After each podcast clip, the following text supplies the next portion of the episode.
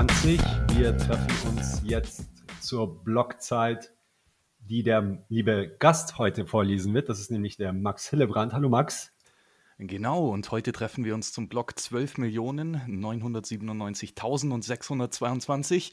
Oh, oh, oh, warte, sorry, äh, falscher Podcast, das war der DI-Block halt. äh, wir, wir, sind natürlich bei 695.114. Sehr schön, vielen herzlichen Dank. Mit ETH haben wir hier bei 21 nicht so viel zu tun. Wir halten es da lieber mit Sound Money Technology. Ähm, aber ähm, ja, herzlich willkommen, Max. Ähm, viele kennen ihn bestimmt schon. Ähm, ich glaube, du warst auch schon mal bei 21 äh, in der News-Folge. Kann das ja, sein? Das ein oder andere Mal schon. Das, das ein oder andere Mal. Genau. Und im deutschsprachigen Raum äh, absolut einer der äh, Bitcoiner, die ich empfehlen kann, den man auf jeden Fall folgen sollte. Max lebt schon seit mehreren Jahren, glaube ich, auf dem Bitcoin-Standard. Ähm, und ähm, seit mehreren Blöcken. Seit mehreren Blöcken. so, so lange schon, ja.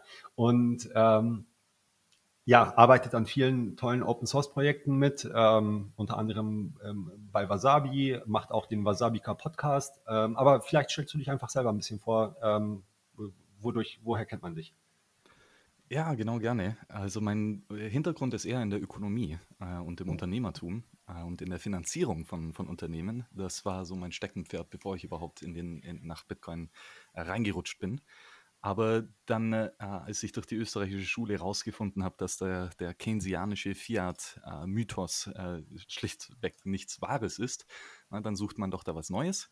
Äh, und dadurch, äh, ja, Gold ist nicht gut genug und Bitcoin ist besser. Und das, das macht dann die, das Ganze relativ ein, ein schlankes Argument. Ja, und, und seitdem ja, habe ich mich eben viel damit beschäftigt, den Leuten auszuhelfen, die Ökonomie zu verstehen und, und die Wirtschaftslehre äh, und dann mehr und mehr auch mich um die Technik gekümmert. Ich bin zwar immer noch der, der volle Noob, der nicht programmieren kann, ähm, aber man kann ja trotzdem auf viele verschiedene Arten und Weisen äh, bei Free Software mithelfen. Mhm. Ja, und ich meine, 21 äh, Verein ist ja auch eine der tollen Möglichkeiten, was man denn da so alles machen kann im Bitcoin-Bereich. Äh, von, von dem her, dass, äh, da bin ich jetzt seit ein, ein paar Jahren Hals über Kopf äh, im, im Rabbit Hole drin und äh, ja, genieße das Ganze auch, auch noch. Äh, ein, eins, was natürlich noch sehr wichtig ist, ne? Ähm, die, die, Fiat-Bankkonten gehören alle so schnell wie möglich geschlossen ja, und äh, dann, dann direkt das ganze Vermögen im, im Bitcoin-Standard auf deinen eigenen Wallet speichern und mit der eigenen Note verifizieren. Ne? Also das, äh, so wie sich das auch gehört. und da, da versuche ich auch ein bisschen ein, ein, Vorreiter zu sein, um zu zeigen, dass es möglich ist. dass man auch wirklich ohne Bankkonto mehr oder weniger gut leben kann. Ah, und ich, ich hoffe halt, dass das in der Zukunft exponentiell einfacher wird. Aber wie gesagt, bereits jetzt äh, sehr, sehr machbar. Ja, du, ich habe gelesen, du beziehst selbst deine Kartoffeln ähm, für, äh, im Tausch für Bitcoin. Ja, ja, das, das war, ich glaube, ah, ich glaube 2018, äh, irgendwann am Anfang, so im März oder so, ne, da war der Blockstream Lightning Store war schon online. Ähm, mhm. und, und da habe ich dann einen, einen, lokalen Bauern auf dem Wochenmarkt äh, überzeugt. Mhm. Ähm, Nein, warte, das war nicht auf dem Wochenmarkt, das war auf seinem Hofladen. Stimmt, äh, mhm. äh, äh, weil äh, damals dann noch die Sea Lightning Note äh, zu installieren war, hat ein bisschen äh, Command Line Wizardry gebraucht. Aber mhm. letztendlich haben wir das hinbekommen und dann auch wirklich Kartoffeln mit Satz übers Lightning bezahlt. Ähm, hat funktioniert und hat nur ein Gibt, paar Stunden gebraucht. Gibt ja mittlerweile viel einfachere Lösungen, da jemanden schnell onzuboarden. Ähm, ja, richtig, genau. Also wenn wir heutzutage so Sachen wie Breeze oder wie Phoenix oder wie Moon Wallet haben, na, dann, ja. dann hat man eigentlich gar keine Ausrede mehr, seinen lokalen Unternehmer auf Bitcoin onzuboarden, weil jetzt ist es halt wirklich eine Sache von 20 Sekunden, mal kurz eine App runterladen und fertig. Ja, aber damals war das noch ein bisschen ein anderer Pitch ne, und man musste e, erst wirklich sehr überzeugen, dass Bitcoin äh, was Geiles ist, dass jemand da noch gleich ein paar Stunden reinsteckt, äh, um sich äh, auf der Computerkonsole die, den Source Code zu kompilieren. Ja.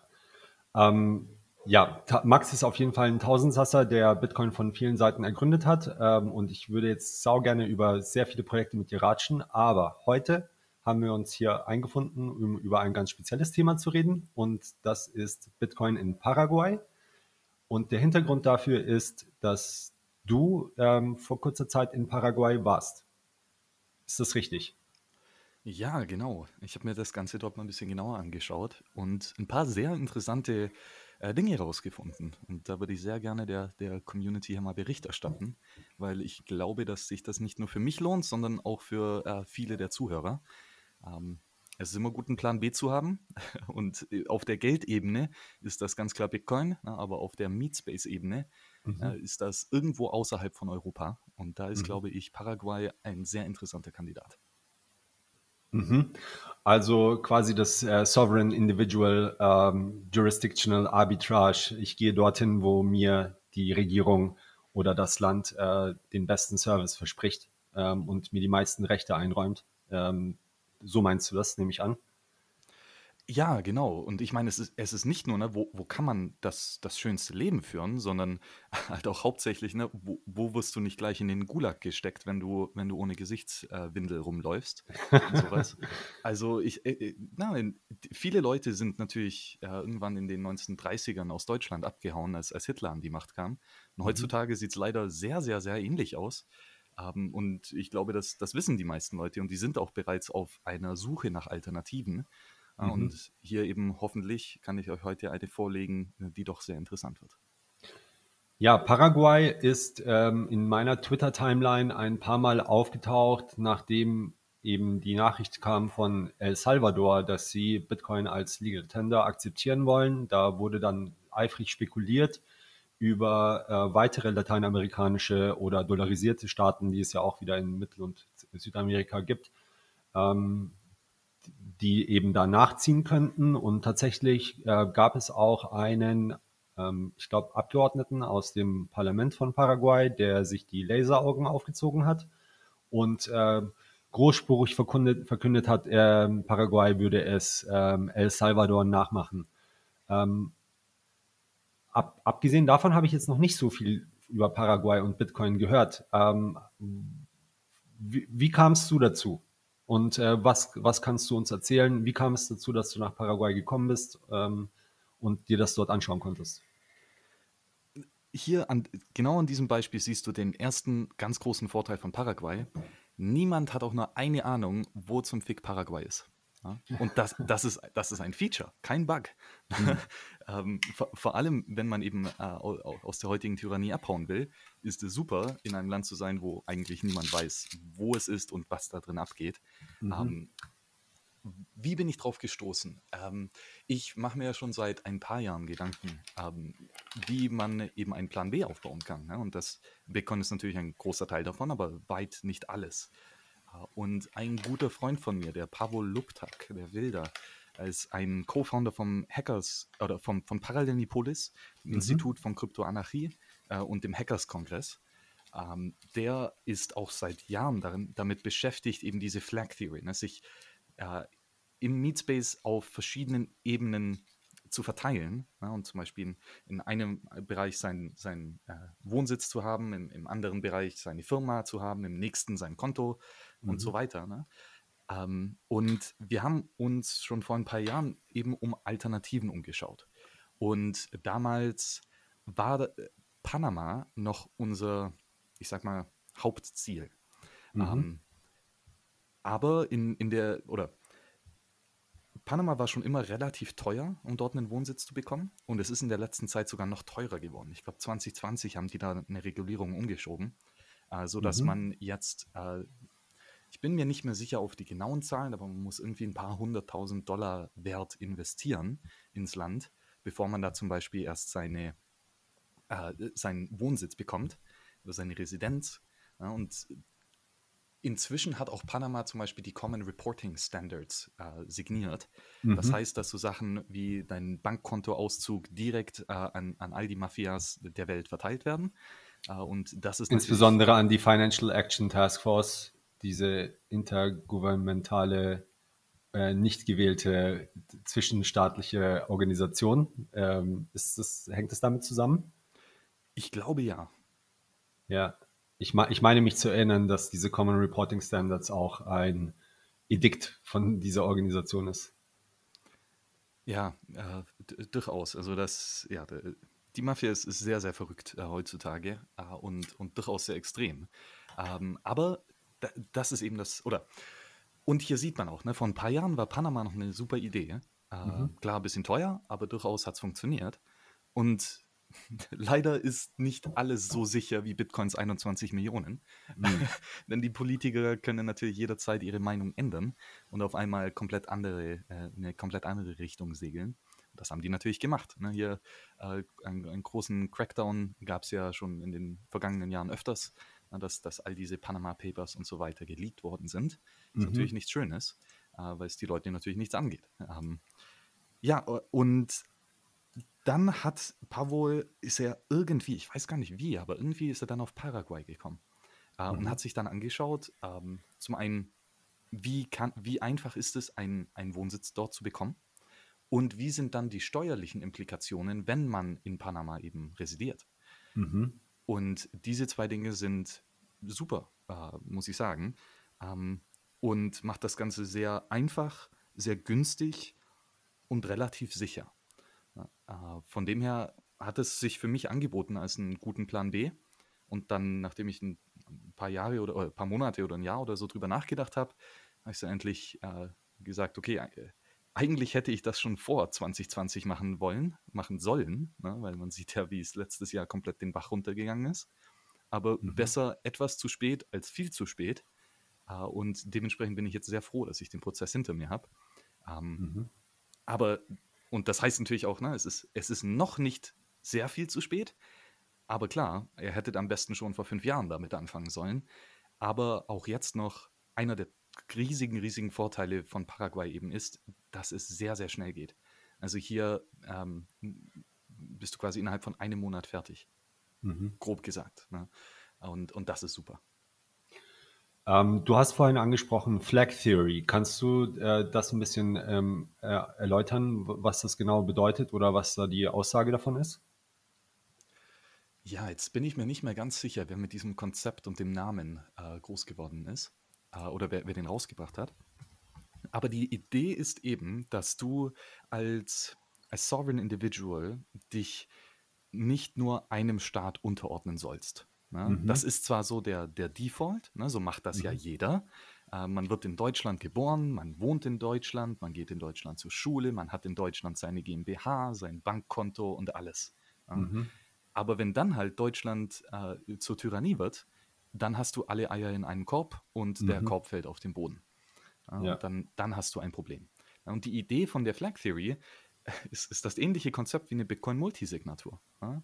Du, du hast halt mehrere äh, Ebenen an, an Verteidigung und du stellst dich eben in dieser jurisdiktionellen Arbitrage günstig auf. Ja, also mhm. wie gesagt, in einer Firma hast du deinen Wohnsitz, äh, sorry, in, in einem Land hast du deinen Wohnsitz, in einem anderen Land hast du deine Staatsbürgerschaft, in einem anderen mhm. Land sind deine Bankkonten, in dem nächsten Land äh, sind deine Firmen ja, und so weiter. Und dann, das hat natürlich nicht nur Vorteile, klar, es ist teurer, ja, es ist sehr mhm. viel komplexer, und es macht dich auch nicht unantastbar. Ja?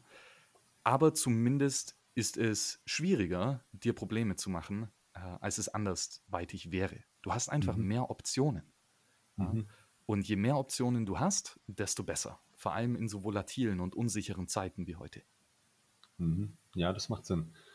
Ähm, ja, kommen wir zu Paraguay. Paraguay ist ja in Südamerika, ähm, ist eines von zwei Ländern, die dort ähm, ein Binnenland sind, also kein, keine Grenze zum, zum, zu, weder zum Pazifischen noch zum Atlantischen Ozean hat. Das andere ist Bolivien ähm, und hat sieben Millionen Einwohner. Hauptstadt ist Asunción ähm, und es fließt ein relativ großer Fluss einmal von Nord nach Süd äh, runter. Ähm, das ist das jetzt, äh, was ich ähm, mal auf die Kürze, auf die Schnelle äh, mir äh, selbst äh, recherchiert habe. Ähm, und sie haben ähm, sehr hohe ähm, regenerative Ener Energie, habe ich gesehen. Das heißt, sie haben dann Staudamm mit ähm, Brasilien in Kooperation und mit Argentinien, mit der sie enorm viel Wasser produzieren. Ähm, das habe ich noch gelesen. ja, was, was, was, hast du erlebt? Wie lange warst du dort? Und ähm, hast du diesen Prozess der, der Permanent Residency äh, hinter dich gebracht äh, in der kurzen Zeit und ähm, was sind die weiteren Pläne dort? Ja, du hast es gut zusammengefasst äh, und lass mich da auch noch mal ein bisschen tiefer reingehen in die Vor- und Nachteile. Äh, mhm. Zum einen, ne, es ist ein, ein, wie sagt man, landlocked auf Deutsch. Ne? Es, ist, es ist ein, ein Binnenland. Land, Binnenland, genau. Äh, das heißt, es hat keinen direkten Zugriff zum Meer. Und das ist durchaus ein Nachteil. Ne? Weil äh, wenn du direkten Zugang zum Meer hast, dann kannst du dich einfach auf ein internationales Schiff draufhocken und bist raus. Und das geht um einiges schneller, als wenn du dich halt erstmal für ein paar Stunden in ein Auto hocken musst, um irgendwie durch Argentinien oder so zu fahren oder durch Brasilien, äh, um dann letztendlich ans Meer zu kommen. Ähm, also das ist vielleicht eher ein Nachteil. Ne? Hm. Aber wo äh, die, die vielen Vorteile liegen, ähm, sind zum einen, würde ich mal sagen, auf äh, die Natur per se.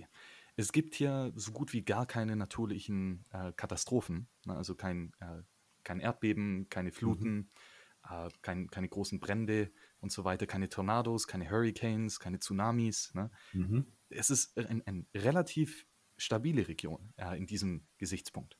Mhm. Ein, ein weiterer gigantischer Vorteil ist, ist, dass Paraguay äh, im, im Untergrund auf dem größten äh, Wasserreservoir von Südamerika sitzt. Mhm. Ja, also hier hast du Frischwasser ohne Ende. Äh, und du kannst überall nur ein paar äh, Meter in den Boden bohren und hast dann perfektes Trinkwasser äh, mhm. in, in Ach und Öche. Ne? Also hast, hast auf jeden Fall genug Trinkwasser. Und äh, das ist was, ne? da sollte man sich schon auch Gedanken machen. Ähm, und das hat eben Paraguay ja, sehr gut unter Kontrolle. Äh, mhm. Und auch, und das ist sehr wichtig für all die Bitcoiner, ja, es gibt in Paraguay weit, weit mehr Kühe, als es Menschen gibt. Zumindest fühlt es sich so an. Ähm, und das, das sind alles Bio-Freilandkühe. Ne, die, die springen mhm. ja wirklich äh, einfach in der Natur frei rum. Ich habe noch keine einzige Halle gesehen, wo Kühe äh, ja, unterm Dach gestanden sind oder irgendwie auf Betonboden und so weiter. Die sind irgendwie so halb im Sumpf drin und grasen den ganzen Tag. Uh, und, und dementsprechend ist halt das Angebot von Fleisch unglaublich gut. Ja, also es gibt hier den, den Asado, ne, das ist das, das Grillen quasi am Straßenrand. Und mhm. hier äh, an, an jeder Ecke ne, hast du zwei oder drei äh, Asado, Asaditos, äh, wo du hier ne, gute Rippen oder einen Schaschlikspieß oder so und so weiter für wirklich ein Apfel und Ei kaufen kannst. Mhm. Ähm, das kommt auch noch generell dazu, dass Paraguay wirklich unverschämt billig ist. Na, also mhm. so ich, ich glaube so das Durchschnittseinkommen auf der, im unteren Drittel äh, sind 10 Dollar pro Tag, glaube ich. Also mhm. irgendwie, so 300 Dollar pro Monat. Äh, mhm. Und dementsprechend, mit 300 Dollar im Monat kannst du hier wirklich leben. Ne? Vielleicht nicht gut, aber, äh, aber das geht auf jeden Fall. Ne? Und wenn du dann ein Einkommen hast, das irgendwie durch Bitcoin in der Bitcoin-Ökonomie erwirtschaftet wirst, na, dann kannst du dort wirklich leben wie ein König ähm, für ja, quasi nichts. Ähm, und auch, auch hier, ne, es ist, ein, es ist schon ein ärmeres Land als Deutschland, ganz klar. Und das mhm. merkt man auch zum Beispiel, wenn, wenn man auf den Straßen fährt. Ne? Da gibt es Schlaglöcher ohne Ende. Ähm, und die meisten Straßen sind äh, ja, Feldwege, die, die mhm. einfach nur roten Dreck, äh, roten Schlamm haben, überall, anstatt Steine oder Asphalt. Also man, man merkt schon, äh, dass hier einfach weniger Kapital vorhanden ist wie in Zentraleuropa. Aber mhm. auf der anderen Seite, wenn man Geld hat und na, vergleichsweise viel Geld hat, und der Vergleich ist in Paraguay relativ niedrig, ja, mhm. dann kann man dort trotzdem leben wie ein König. Ja, also du siehst dort, da gibt es Villen ohne Ende. Na, denn sehr viele Leute haben, haben direkt Angestellte ne, für, für, für, den Hausputz machen. Manche haben Köche äh, äh, und Massa Masseusen und so weiter. Also mhm. es, ist, es ist sehr oft, dass Leute wirklich ein, zwei, drei Hausangestellte oder Haushilfen haben. Und, und sowas ist in Deutschland halt einfach nicht möglich. Dann musst du gleich mal ein paar tausend zahlen, anstatt ein paar hundert. Ähm, ja. ja. Ja, das macht, ähm, das, das hört sich sehr ähnlich an wie die Türkei, wo ich äh, aktuell bin. Also der Dienstleistungssektor ist hier auch ähm, sehr stark ausgebaut. Ähm, und es kommt sogar mit dem durchschnittlichen Verdienst ähm, der Bevölkerung ungefähr hin mit 300 Dollar. Ähm, natürlich ähm, muss man da eben, ja, wenn, also die, dieses, wenn du eben in dieser Bitcoin-Ökonomie oder eben aus Europa in Fiat äh, Geld verdienst, dann kannst du dort wie ein König leben. Wahrscheinlich ist es auch in Paraguay so, dass wenn man dort auf dem heimischen Markt äh, sein, ja, Leben bestreiten möchte mit Einkommen, dass dann eben die Welt ein bisschen anders ausschaut. Oder? Ja, ganz klar, ganz klar. Und ich, ich habe sogar einen getroffen drüben, der Deutsche, Deutscher ist. Vielleicht war er Österreicher. Ich glaube, ich glaube Deutscher. Egal. Auf jeden Fall, der ist vor, vor 20 Jahren oder so rübergegangen ne, mhm. ja, und ähm, hat dann aber seinen, äh, oder, und hat dann dort ja, gelebt und irgendwie hat er sich mit seiner Frau geschieden. Aber letztendlich will er jetzt zurück nach Deutschland, aber er kann lokal nicht genug Geld verdienen, äh, um sich ein Flugticket zu kaufen zurück nach Deutschland. Zumindest hat wow. er das so gesagt. Mhm. Jetzt ist natürlich die Frage, ne? Stellt er sich nur sehr doof an oder ist das wirklich so der Fall? Weil ich glaube, wenn du es wirklich, äh, wenn du wirklich einen Drang hast, zurück nach Hause zu fliegen, dann kriegt man das irgendwie hin. Na, ne? aber das ist, das ist auf jeden Fall ne, ein, ein Problem. Äh, die, die lokalen Leute haben eben nicht viel Geld und Kapital. Und dann können die da halt auch ja, nicht so einfach mal einen Flug für 1000 Euro oder so zusammen äh, scheffeln. Ähm, also das ist, das ist schon ein Problem. Aber klar, ne, das Problem hattest du halt vor, vor 20 Jahren vor allem. Aber heutzutage mhm. mit dem Internet und vor allem mit Bitcoin äh, ist es ja so trivial äh, für ein äh, ausländisches Unternehmen äh, zu arbeiten im Cyberspace und in Bitcoin bezahlt zu werden. Ja, und dann äh, arbeitest du halt mit irgendeiner tollen, reichen Firma, die dir halt ein paar tausend Euro gleich auszahlt. Ne, normales Gehalt in Deutschland zum Beispiel. Das mhm. ist halt dann für da drüben echt einiges. Und dementsprechend, wenn du die Kapazität und die Skills hast, dich auch digital am Arbeitsmarkt zu platzieren und eben nicht angewiesen bist auf den lokalen Arbeitsplatzmarkt, um irgendwie eine Mauer zu bauen oder so, äh, mhm. dann hast du auf jeden Fall viele Chancen. aber das, das darf ganz klar nicht unterschätzt werden, ne, dass, dass dort lokal ähm, ja, Vermögen aufzubauen durchaus schwieriger ist, einfach weil deine potenziellen Kunden viel weniger Vermögen haben. Ja, aber wenn man jetzt eben, wie du sagst, ähm, rein digital unterwegs ist und vielleicht sogar eben äh, ja, im Zuge von Covid äh, und ähm, Remote Working ähm, eh schon die ganze Zeit zu Hause arbeitet. Man kann ja quasi von überall dann arbeiten. Man muss ja nicht in Deutschland sitzen oder in der EU. Gut, ich meine, wenn man da jetzt die Agentur oder die Bürozeiten von Deutschland ähm, einhalten möchte, da hat man dann, muss man vielleicht seine Schlafzeiten umstellen. Aber wenn man zum Beispiel ein Entwickler ist ähm, und rein digital arbeitet, mit Geschäftspartnern äh, über den Globus verteilt, dann ähm, hört sich das wie eine Option an. Ähm, wie ist es denn mit der Sicherheit? Wir wissen ja irgendwie aus El Salvador, dass dort eben zum Beispiel sehr hohe Mordraten ähm, eben mit die höchsten der Welt ähm, ein Problem darstellen. Ähm, die ganze Ganggewalt. Ähm, wie ist da die Situation in Paraguay? Das ist ja auch ein wichtiger Faktor neben reichlich Steak und äh, Trinkwasser. naja, ich glaube, das Steak hat hier schon ganz klar Priorität. Nein, aber na klar, in, in so Regionen wie El Salvador ist, ist halt die Gang-Violence schon ein großes Problem. Ja.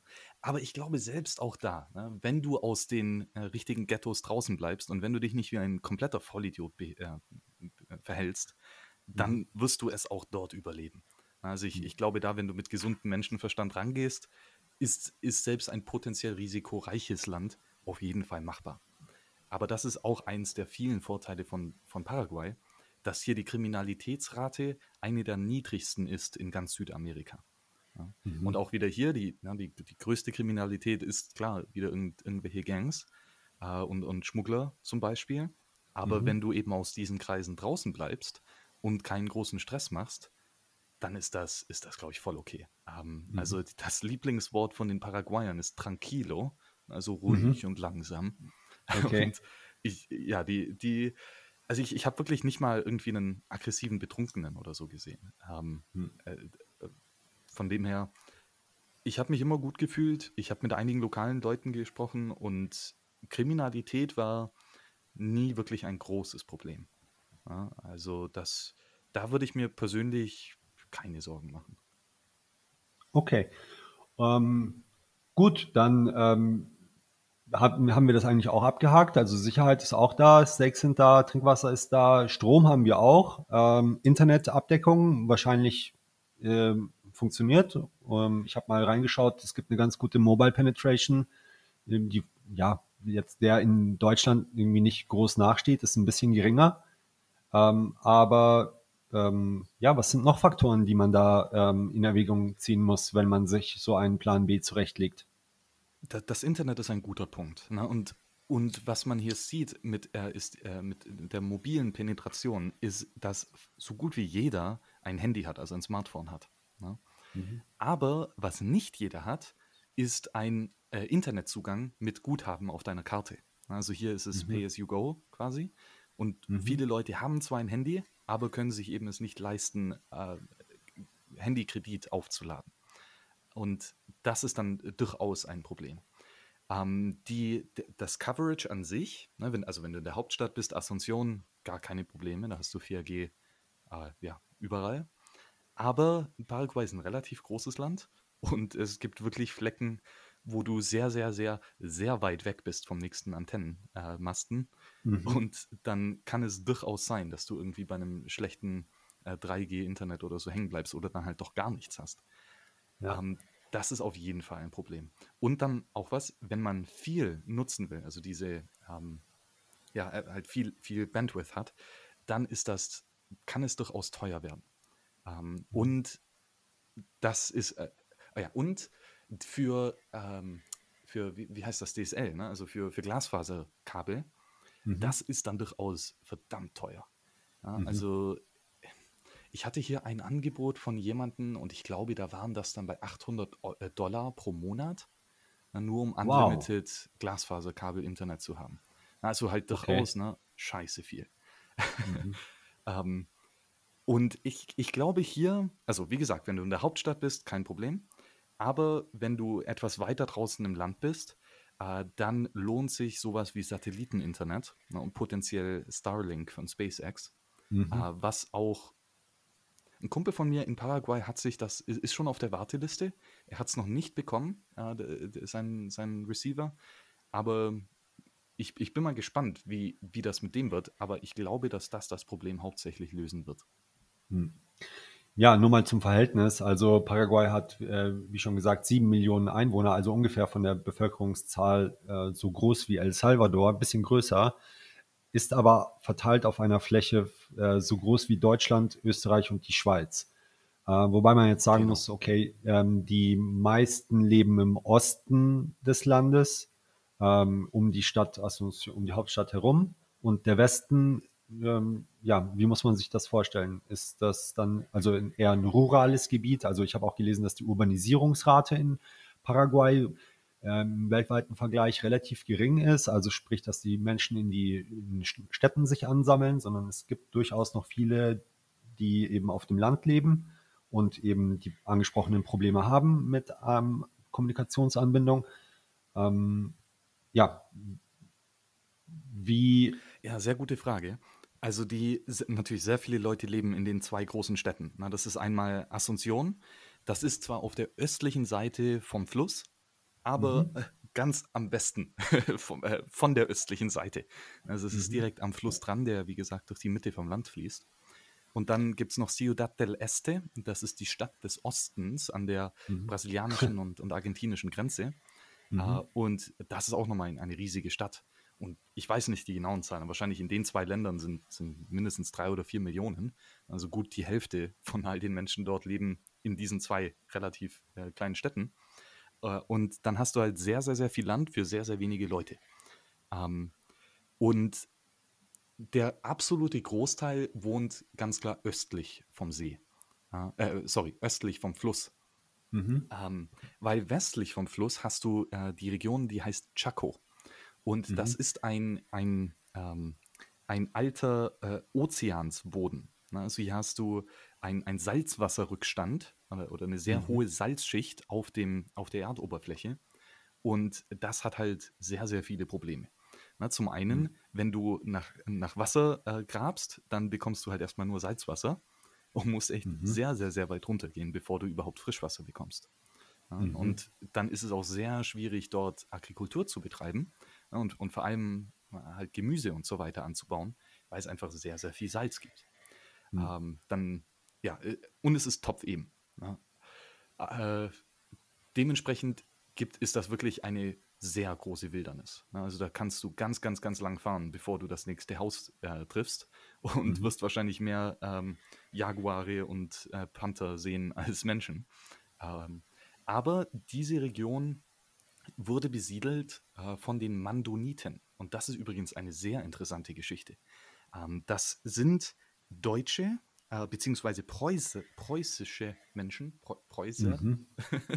Preußen, ja. Preu Preußeners, die, ich glaube, im 18. Jahrhundert, ähm, eben weil sie protestantisch waren, also äh, evangelisch, ähm, wurden sie aus dem preußischen äh, äh, ja, Reichtum äh, verbannt und sind dann erst nach Holland, dann irgendwie nach Sibirien ausgewandert und dann letztendlich nach Paraguay gekommen. Und mhm. das ist eine sehr, das ist so cool, weil diese Deutschen oder die deutsch Abstammenden hier haben dann sich mit der paraguayischen Regierung zusammengetan. Und haben mhm. gesagt, hey, wie wäre es denn, ihr habt dieses riesig große Chaco-Gebiet, ja, wo, wo, niemand leben will, wie wäre es denn, wenn wir das bekommen? Und, und wir machen unsere eigenen Regeln. Und wir machen unsere eigene Polizei, unsere eigenen ähm, äh, Schulen, unsere eigenen Gerichte ja? Und ihr bleibt einfach mal draußen. Ne? Es war immer Sag bloß, die haben dem zugestimmt. Äh, das, das, ist das halt. Ne? Das, das waren quasi die Bitcoin-Zitadelle vor 100 Jahren, haben die Jungs dort aufgebaut. Äh, und mhm. auch heute noch ne, leben dort unglaublich viele deutschsprachige Menschen, vor allem im Chaco. Na, da, da siehst mhm. du halt, dass jede, jeder Straßenname ist, ist deutsch. Ähm, und äh, dort, dort Allerdings, die Leute sprechen Plattdeutsch und naja, viel, viel Glück, das zu verstehen. Aber äh, ja, letztendlich gibt es da sehr, sehr viele eben Auswanderer. Und die sind im Chaco-Gebiet vor allem auch zuständig für, äh, für wieder die Viehzucht. Ja, also mhm. im Chaco wächst eigentlich nichts anderes außer Gräser und dementsprechend hast du halt einen Haufen Kühe dort. Ja, und äh, das sehr Interessante ist eben hier, dass diese Mandoniten, dadurch, dass sie so groß sind in der Agrikultur und so nützlich sind, ähm, bis zum heutigen Tage immer noch diese, ja, diese freie Zitadellenzone haben. Also da oben sind die wirklich sehr autonom unterwegs mhm. ähm, und sind aber auch immer noch von all den lokalen Paraguayern sehr beliebt, weil sie eben für das gute Fleisch äh, die, zur Verfügung äh, bringen. Ja, damit macht man sich Freunde, mit Salat nicht. genau, genau. genau. ja. Genau, also ja, spannend. Gesagt, das, das, der, die Chaco-Region super interessant. Ich habe es persönlich noch nicht gesehen, sondern nur äh, äh, ja, Geschichten erzählt bekommen. Aber mhm. das äh, wird sich, glaube ich, auf jeden Fall lohnen, da mal äh, mit einem Camper rauszufahren und ein bisschen die Wildernis zu erkunden. Da kann man sicherlich gut Safari machen. Das ist jetzt aber nicht die ähm, Region, die du ins Auge gefasst hast, nehme ich an, äh, für eine potenzielle Re Residency, um eine Bitcoin-Zitadelle aufzuziehen. Oder oder doch? Ähm, hier noch ein, ein Punkt vorab ist, dass das Land in Paraguay ähm, auch relativ günstig ist. In, in der Hauptstadt Asunción durchaus teuer. Also kann man dann gut mal eine Million oder so Dollar für ein Haus hinlegen mit, mit dem großen Land. Also äh, mhm. das ist dann eine Villa, ganz klar. Äh, und riesig, äh, großes, großes Stück Land in der Hauptstadt. Ja, aber sobald man dann ein bisschen weiter rausgeht, kriegst du halt echt das Land hinterhergeworfen. Ne?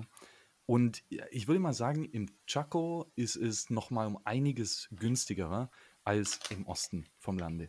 Einfach weil mhm. es ja äh, in der Mitte vom Nirgendwo ist und halt relativ schlechten Boden hat und so weiter.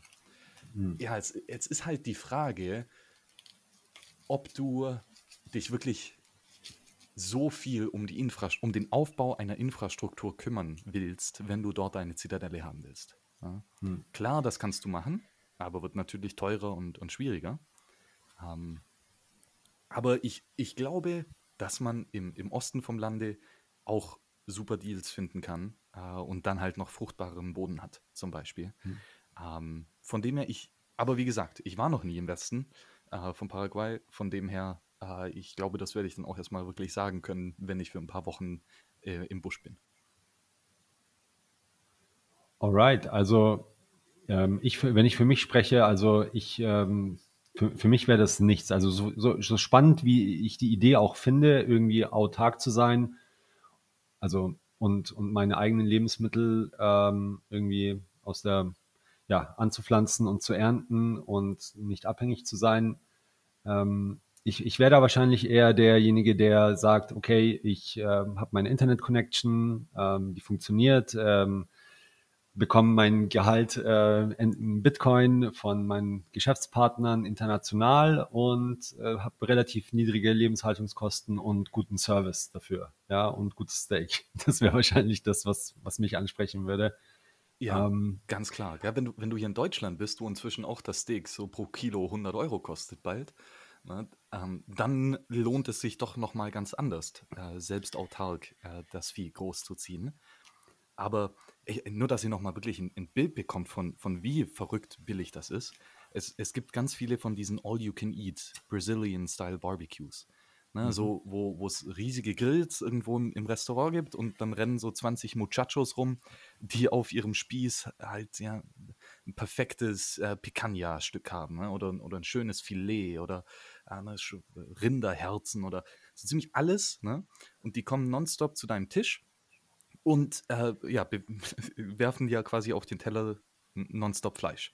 Äh, mhm. Und du kannst trinken äh, viel und hast wirklich eine, eine, gute Zeit. Gibt ganz viel Desserts noch da, dazu und Kaffee natürlich. Ne? Und dann am Ende wollen die 15 Euro von dir haben. Ja? Also es ist halt echt schon sehr frech, wie billig es dort ist, selbst mhm. in den Luxusrestaurants. Ja, mhm. wo, wo die normalsterblichen Paraguayer äh, vielleicht also nicht mal einmal im Jahr hingehen können. Ja? Mhm. Aber ich meine, für 15 Euro für ein All-You-Can-Eat-Fleisch essen, das kann man dann doch schon als, ne, mit, mit deutschen Einkommensverhältnis kannst du das quasi jeden Tag machen. Mhm. Ähm, ja, das hört sich natürlich äh, für viele Bitcoiner attraktiv an. Äh, äh, insbesondere die auf Fleisch stehen, gibt es ja einige. Ähm, Stack, Stack, Stack Steaks, genau. Ähm, um, ähm, und es gibt ja auch in der Bitcoin-Community viele Bewegungen oder viele, die sagen, ich äh, oder daran interessiert sind, eben hier ähm, ähm, ihren eigenen Strom zu erzeugen ähm, oder ihre eigene Farm zu haben und äh, wirklich diese Souveränität, die ihnen Bitcoin eben monetär oder finanziell gegeben hat, eben auch in andere Bereiche des Lebens ähm, auszuweiten und da unabhängig zu werden.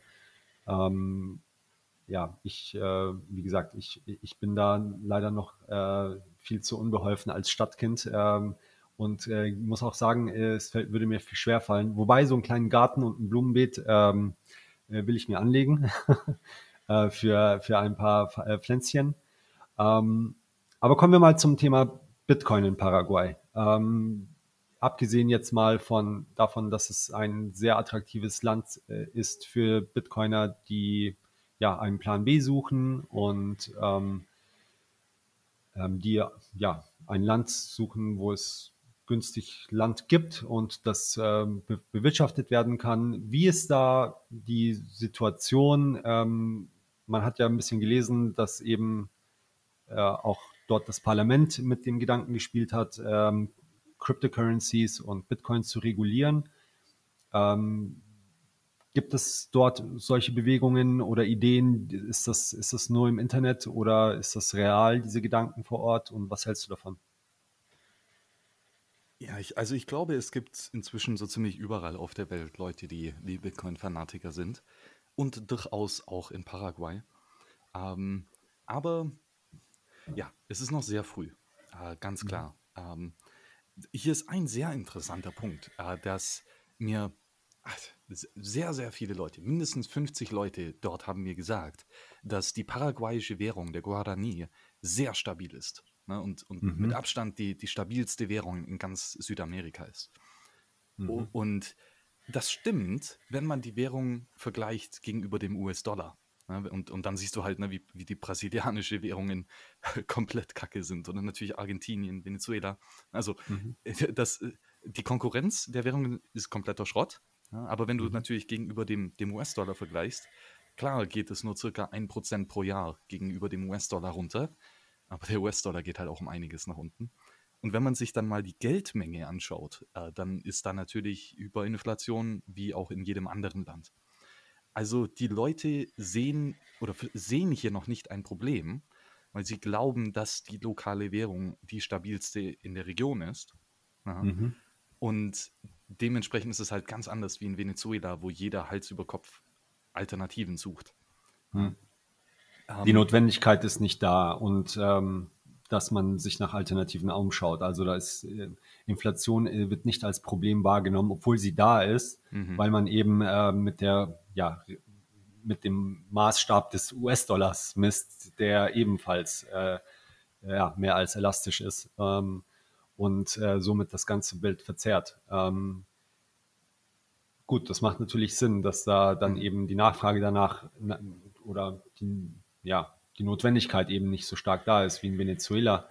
Ähm, ja. Aber es gibt ja auch ja, den anderen Weg, die Neugier. Ähm, wie sieht es damit aus? Gibt es da irgendwie Bitcoiner, die schon vor Ort, äh, also du hast schon gesagt, es gibt sie überall, ähm, aber hast du welche kennengelernt? Ja, doch, durchaus. Ne? Also es, es gibt natürlich den, den lokalen Peer-to-Peer-Trader, äh, der dir äh, Cash gibt für deine Sets. Ähm, und dann, dann gibt es auch äh, durchaus, also ich glaube, es gibt so eine, eine Telegram-Community, die hat inzwischen 1200 Mitglieder. Äh, mhm. für, für allerdings für Krypto allgemein. Und ich glaube, da ist auch sehr viel Shitcoinerie mit dabei. Ähm, mhm. na, aber das ist schon beachtlich. Ne? Also das ist ähnliche Größe wie die 21 Telegram-Gruppe, aber halt mhm. in einem deutlich kleineren Land, ne? mit viel weniger Leuten. Ähm, mhm. Ja, äh, und ich, ich glaube, das ist ein bisschen verrückt. Ne? Wir, wir haben eben mit dieser, mit ein paar von diesen Leuten, äh, dort haben wir dann ein, ein äh, lokales Meetup veranstaltet. Und mhm. das war dann durchaus das, das erste Mal, dass die Jungs sich in, in Meetspace getroffen haben. Ne, davor haben die sich echt halt nur digital ausgetauscht und über Bitcoin geredet, aber haben nie wirklich ein lokales Event veranstaltet. Mhm. Ähm, von dem her, da gibt es auf jeden Fall noch ganz viel Potenzial nach oben, wie überall, ne, aber auch vergleichsweise ähm, ist das ist einiges hinter Deutschland, würde ich sagen. Mhm. Äh, und ich glaube, eins der ganz großen Probleme hier ist, äh, dass die Banken, die lokalen paraguayischen Banken, die zum einen nur circa, weiß ich nicht, vielleicht 30 oder 40 Prozent der Bevölkerung bedienen können. Ja, ähm, die meisten Leute haben kein Bankkonto. Ähm, die machen es dir unglaublich schwierig, äh, wenn du mit Bitcoin was tust. Ne? Also sobald hm. du irgendwie auch nur, ähm, nicht einmal nur, wenn es, wenn du kaufst oder verkaufst, sondern wenn du nur irgendwie mit jemandem zusammenarbeitest, der irgendwie was mit Bitcoin zu tun hat, ist, wird dir dein Bankkonto sehr, sehr, sehr schnell weggenommen äh, und zensiert. Und das hat halt eben den riesigen Nachteil, dass es bis heute keinen guten Bitcoin-Exchange dort gibt. Ja, es mhm. gibt zwar, ich glaube, Cripex heißt das, aber die machen halt auch nur Cash-Deals. Ähm, mhm. Und dann halt gleich mit einer ordentlichen Gebühr obendrauf. Ja, also dadurch, dass die, dass die Banken äh, dass hier die Zensur sehr, sehr weit vorantreiben, hat das schon den Markt, glaube ich, etwas zurückgestellt. Ähm, auf der anderen Seite, ne, das ist auch nur wieder eine gigantische Möglichkeit, dass irgendein schlauer Unternehmer herkommt und ein, äh, ein, ein Bitcoin-Exchange aufbaut in Paraguay, weil wir wissen, dass Bitcoin geil ist und dass Bitcoin-Exchanges ein Arsch voll Geld verdienen. Und wenn du dann der bist, der, der diese globale Idee in einem lokalen Land anwendet, wo bisher äh, komplett unterbedient ist, dann wirst du einen Haufen Geld verdienen. Also der, der Anreiz ist ganz klar da, äh, dass man hier das Problem löst und äh, mit dabei ist, wenn Bitcoin sich in diesem Land weiter aufbaut. Ähm, das, das macht es doch durchaus sehr interessant. Okay, also ist es eher so ein bisschen, also es, es gibt eine Community, ähm, aber sie ist noch nicht so entwickelt, auch wenn es viel Interesse gibt. Ähm, aber viel Shitcoinery und nicht, noch nicht so ja auf Bitcoin geeicht, habe ich jetzt rausgehört, wie zum Beispiel die 21-Community oder die Blocktrainer-Community. Ähm, ja. Was, ja, bitte. Ja, genau. Also das, es, es ist halt schon noch früh. Ne? Und, und das merkt man doch aus. Aber dann auf der anderen Seite, ne, so wie ich das eigentlich fast überall mache, ne, wenn man dann den, zum Beispiel im Restaurant oder so, das Trinkgeld in Satz gibt, ja, mhm. die Leute sind sehr, sehr, sehr schnell dafür bereit, es auszuprobieren. Ja, hm. Also wenn man in Deutschland äh, die Bedienung fragt, ob sie nicht das Trinkgeld in Bitcoin haben will, mhm. 95 Prozent sagt sie nein. Ja? Hm. Ähm, und hier waren es vielleicht 5%, sagt sie nein. Also gerade umgekehrt. Ähm, Mhm. ich ich habe einige Womit hängt das zusammen? Was ist deine Theorie, warum das so ein großer Unterschied ist? Mhm. Ja, gute Frage. Ähm, ich glaube einfach, weil, weil das, das, das Bankensystem hier relativ niedrig ist. Also es ist, na, die meisten Leute haben kein Bankkonto. Ähm, die meisten Mhm. Leute senden Geld sowohl national als auch international mit, mit Tigo. Na, das ist so äh, wie, ah, wie heißt das? Ähm, ich glaube, in Zimbabwe oder so gibt es auch aus, die, wo man die Telefoncredits hin und her schicken kann. Ähm, Mhm. In, in Kenia habe ich gehört, es Ja. gibt dieses M-Pesa, M-Pesa, glaube ich, genau, heißt. das ist der Name. Ja, richtig. Äh, so ein Klon davon gibt es eben auch. Der heißt Tigo Money. Ne? Die, und Tigo ist die, diese riesige Firma, wo dir für 800 Euro pro Monat Glasfaser verlegt. Mhm, äh, und okay. der dann eben auch für eine heftige 5% Gebühr und irgendwie 1 Dollar min mindestens Gebühr äh, dein Geld von A nach B schifft. Ähm, und viele Leute nutzen das. Das heißt, viele Leute wissen bereits, dass man Geld auf dem Handy haben kann ne, und dass man das Geld vom Handy einfach hin und her schicken kann. Äh, Mhm. und die meisten Leute haben eben keine, keine Karten zum Beispiel oder keine Konten. Ähm, und dann, ja, es ist durchaus, ist es dann durchaus interessant. Und wenn dann die Leute sehen, wie einfach es ist, ja, und wenn man dann denen dann erklärt, dass es genauso einfach ist, die lokale Zahlung im Restaurant zu machen, wie es dann ist, international die Bitcoin irgendwo hin zu verschicken, dann finden sie das doch sehr interessant. Äh, denn Mhm. ähnlich wie Salvador hat Paraguay eine relativ hohe Anzahl an, an Remittances. Ne? Also, dass, dass Kinder, die irgendwie nach äh, Spanien gehen zum Arbeiten, dann ihr Geld zurückschicken an die Familie in Paraguay. Und Mhm. da ist natürlich der Bitcoin ein, ein super Pitch. Mhm, okay. Ähm, ja, das ähm, ist ja natürlich ein attraktives Angebot, wenn man da ähm, auf dem Bitcoin Rails quasi diese, ja, wir haben es gehört, bis zu 25, 30 Prozent, äh, die da Western Union oder andere Money Transmitter einsacken. Ähm, und dann bleiben von 10 Euro nur noch äh, 7 Euro übrig, ähm, wenn man, die man nach Hause schickt. Ähm, Vielleicht nochmal äh, zu dem, zu dem, zu der Infrastruktur und der Energiesituation in Paraguay. Ich, ich hatte es ja eingangs gesagt, mir ist aufgefallen bei der Recherche vorab, dass Paraguay eben diese zwei ähm, sehr großen ähm, Elektrizitätswasserwerke ähm, hat, die sie zusammen mit Brasilien betreiben. Das ist, glaube ich, das, die größte, das größte Wasserkraftwerk der Welt. Ähm, auch Bra- Brasilien ähm, be bezieht eben einen Großteil seiner E- Elektrizität aus diesem Werk ähm, und hat mit einer der höchsten ja, Wasserkraftanteile im, in ihrem Netz. Ähm, und Paraguay hängt da auch mit dran, ähm, benutzt aber eben aufgrund dessen, dass es wesentlich kleiner ist als Brasilien. Also Brasilien hat zwei, über 200 Millionen Einwohner und Paraguay sieben, ähm, nur einen ganz kleinen Teil. Also ich habe mir jetzt mal rausgeschrieben, das sind ähm, in, in Paraguay produziert 52 Terawattstunden pro Jahr ähm, und verbraucht drei Terawattstunden pro Jahr und ist mit, damit einer der größten Elektrizitätsexporteure der Welt. Und im Vergleich dazu mal vielleicht Deutschland ähm, produziert 612 Terawatt, also ähm, ja, das Zwölffache, ähm, verbraucht aber auch 545 Terawatt, also ja, mehr oder weniger 80 oder 90 Prozent. Ähm, und Brasilien ist da ähnlich wie Deutschland, also ungefähr gleiche Produktion, 612 Terawattstunden. Ähm, was ähm, könnte man mit dem, mit dieser ganzen Energie, die ja sauber ist, äh, dort machen? Hast du eine Idee? Mir fällt, mir fällt da was ein. Ja, ja klar, äh, ETH Proof of Stake Notes laufen lassen natürlich. Natürlich. Sogar zweiter ETH-Joke heute, das ist ja, boah, das geht gar nicht. Hey, sorry, sorry. ähm, ja, aber äh, das ist ein, ein richtig interessantes Ding hier auch. Ähm, die, dieser Itaipu-Wasserdamm, er war für sehr lange Zeit das größte Wasserkraftwerk, aber dann hat China ihren, diesen riesigen Damm aufgebaut, ich weiß den Namen nicht mehr, der ist größer. Ähm, Okay. Und ich glaube, dieser Itaipu-Damm wurde vor 30 Jahren oder so gebaut. Und das, Mhm. hey, wie die Paraguayaner das hinbekommen haben, sich eine 50-50 Ownership Share rauszuhandeln, keine Ahnung. aber das war schon gigantisch genial. Also die haben sich schon vor 30 Jahren aufs Bitcoin-Mining vorbereitet quasi. Scheint so, ja. Ja. ähm, und äh, das Interessante ist, dass ich glaube, nächstes Jahr läuft die Rückzahlung der Kreditfinanzierung ab.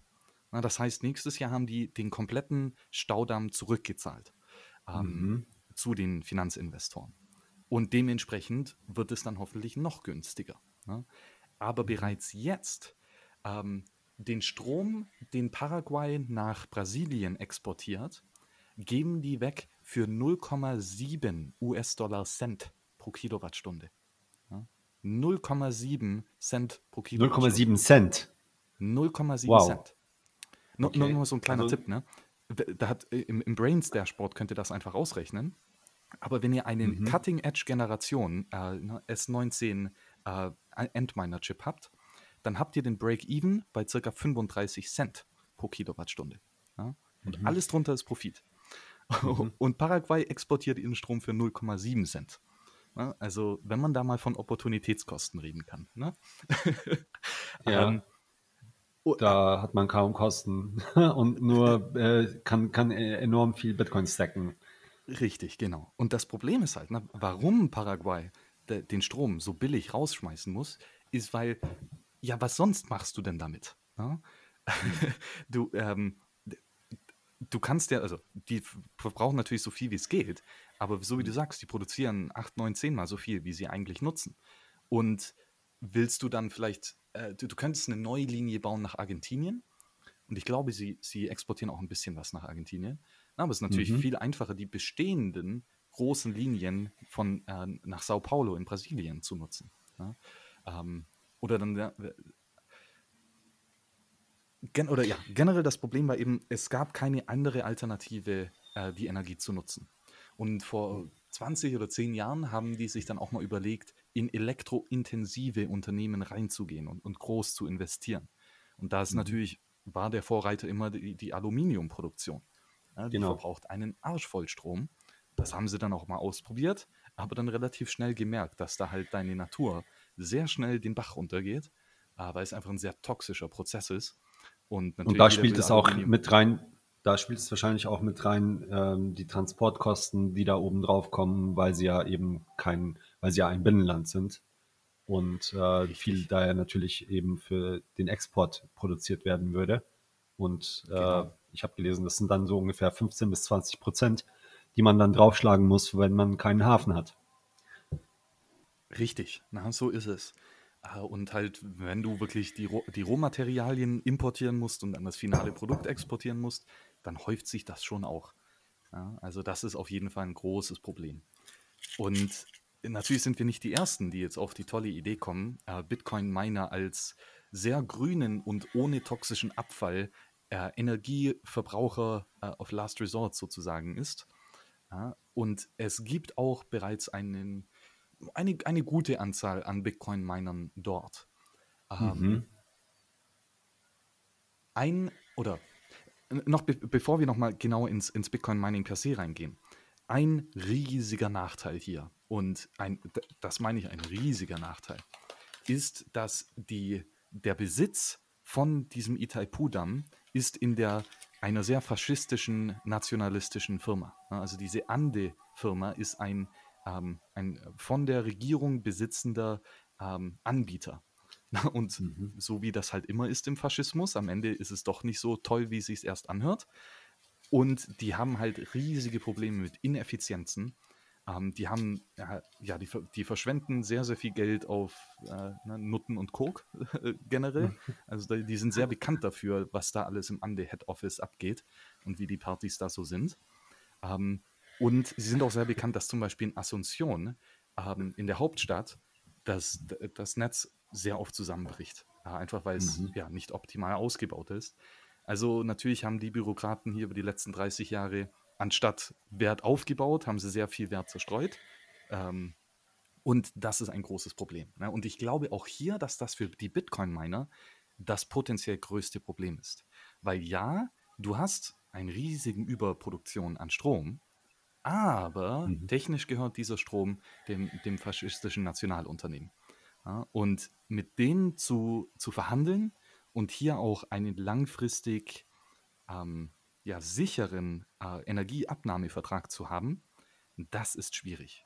Ja, und Mhm. ich habe jetzt schon ein paar oder von ein paar Unternehmen gehört, die dann Probleme mit Ande hatten und letztendlich ja, wieder abziehen mussten, weil sie zum Beispiel diesen Energieabnahmevertrag nicht sichern konnten.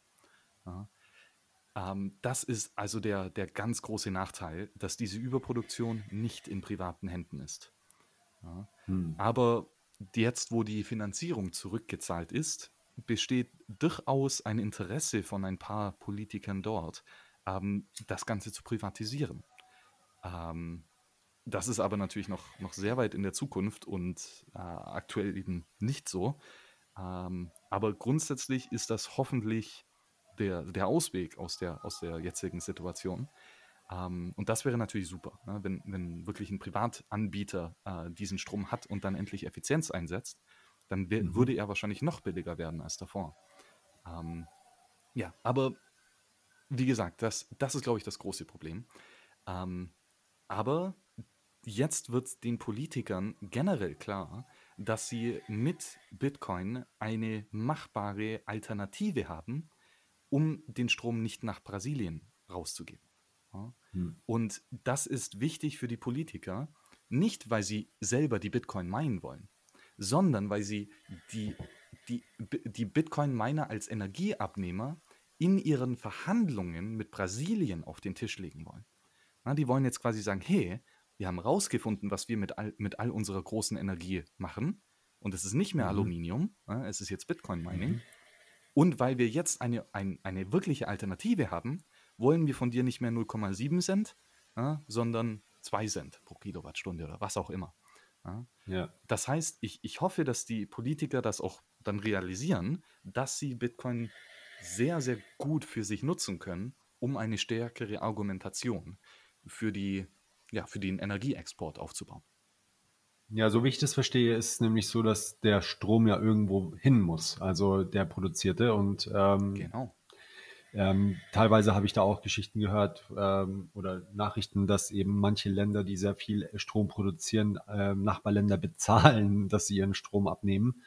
Ähm, wahrscheinlich ist das auch der Hintergrund, ähm, warum Paraguay den Strom so günstig an Brasilien abtritt. Vielleicht ist das auch der Grund, warum Brasilien damals äh, einverstanden war, dass sie 50-50 machen mit Paraguay, weil sie auf den Initialkosten Ja. nicht alleine sitzen bleiben ähm, und äh, wissen, dass Paraguay eben diesen Strom sehr günstig an Brasilien verkaufen muss, weil sie keine Alternativen haben.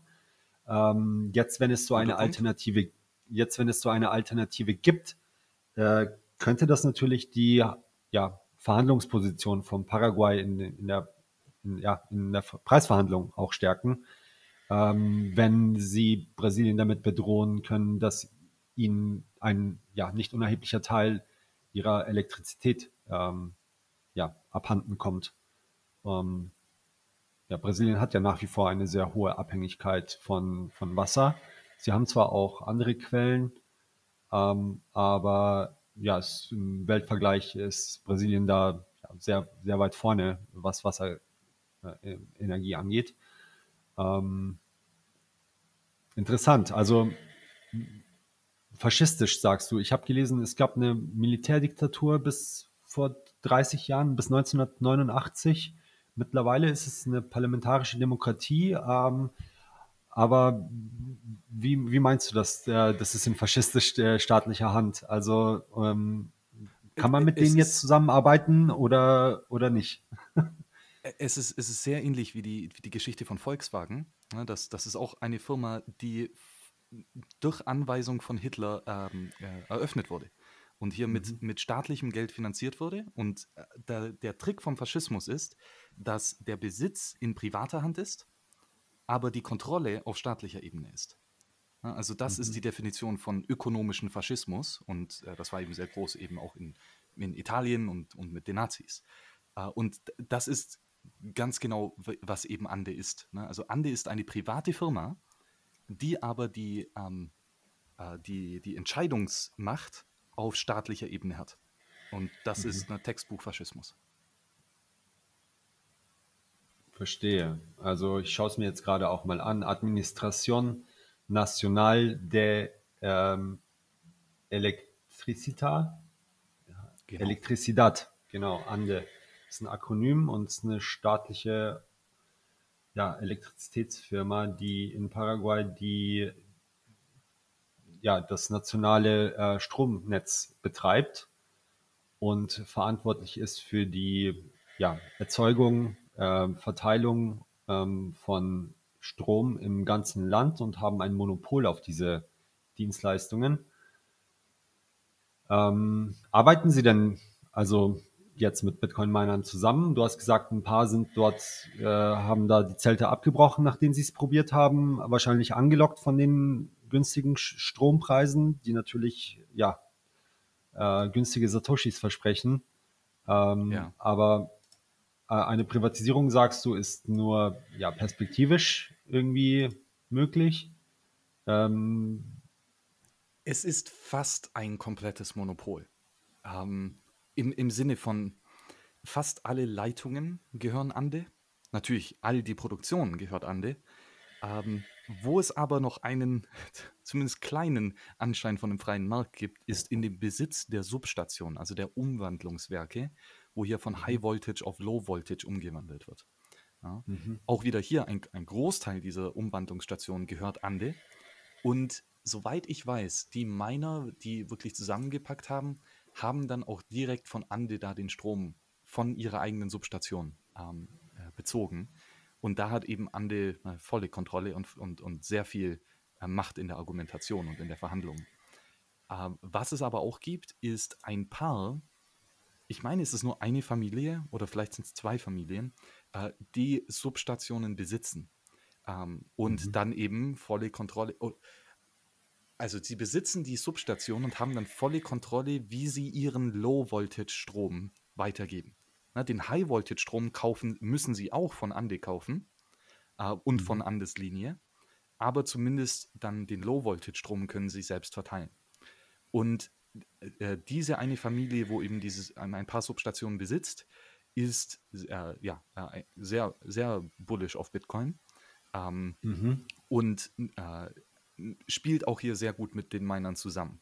Sind zwar auch sehr, sehr harte ähm, Verhandlungen hier, äh, aber durchaus möglich. Also mhm. von dem her ist es, es gibt auch immer noch, äh, ja, den, äh, ich sag mal, mittelständische Familien, die dann doch noch gut unternehmerisch denken und profitabel sein wollen. Aber diesen Anreiz hat halt Ande nicht und dementsprechend juckt es die relativ wenig ähm, was, was du jetzt hier vorhast mit Bitcoin. Ähm, hm.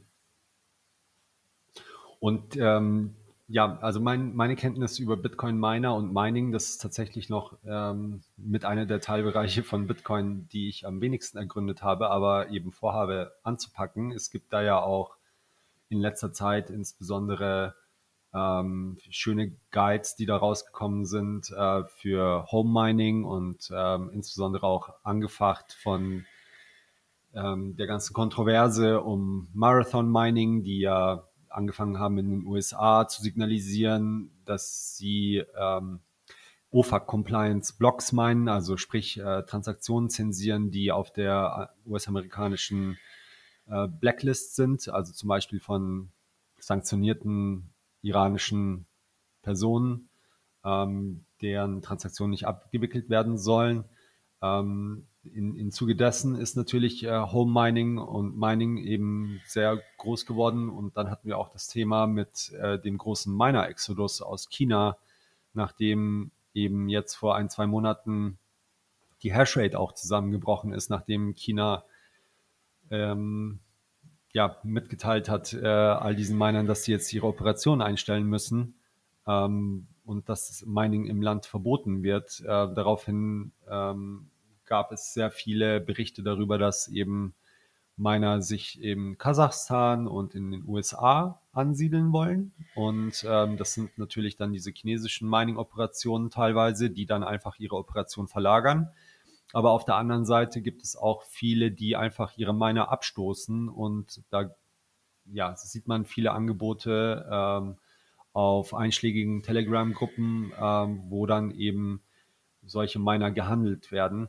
Ähm, wenn wir jetzt hier über Mining ähm, in Paraguay sprechen, dann ist das ja hauptsächlich so, ja, größere Operationen, nehme ich an, die eben da tatsächlich mit größerem Investment äh, einhergehen und ähm, das Ganze als Business sehen ähm, und nicht unbedingt der Renegade Miner, obwohl der könnte es wahrscheinlich in Paraguay auch ganz, ganz äh, profitabel machen, ähm, wenn er da seine, sogar seine S9s anschmeißt, nehme ich an, äh, bei den Stromkosten, die der, ganz, die der Markt da hergibt.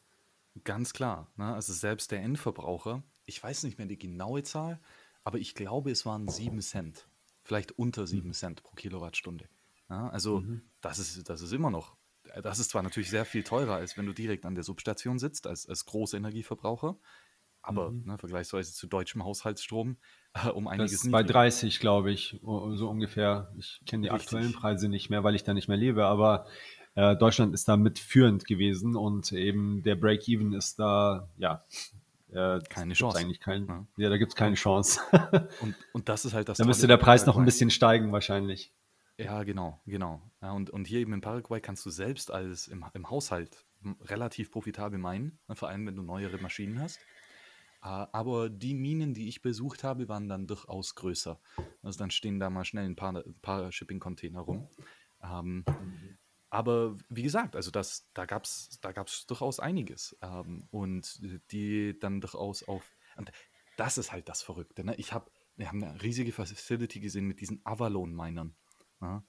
Und das ist halt echt wirklich last, last gen. Ne? Also das, mhm. die Dinger sind, sind uralt in, in, in Bitcoin-Blockzeit und die meinen dort halt immer noch profitabel.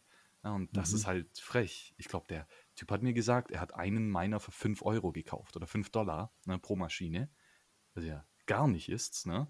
Aber halt einfach, du bekommst die Miner so billig, weil die in fast keiner anderen Region noch profitabel meinen können. Ja, und wenn du jetzt halt irgendwo Miner in Deutschland bist oder so, dann kann, kannst du mit den alten Minern gar nichts machen. Und dann verkaufst du sie halt für einen Apfel und ein Ei. Ja, also mhm. das, das ist durchaus möglich. Und ja, in, ich glaube in Paraguay interessant sowohl für den, den großen Miner.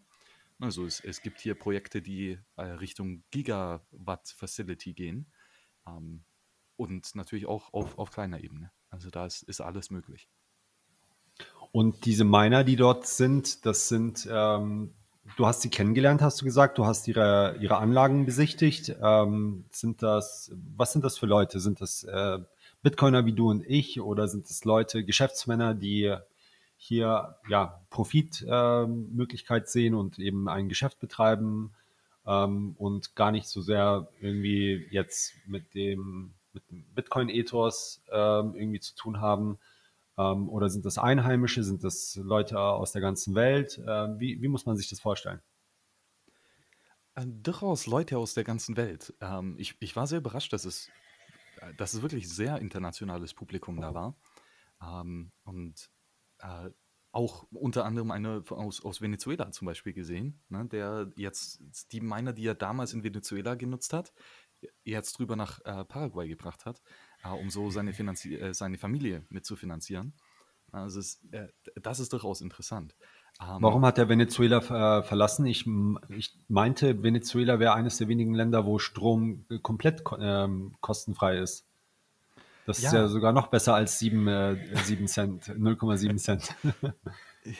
ja, äh, klar, ne, äh, gratis Strom ist besser. Aber auf der anderen Seite ist na, frisches Wasser zu haben auch nicht so schlecht.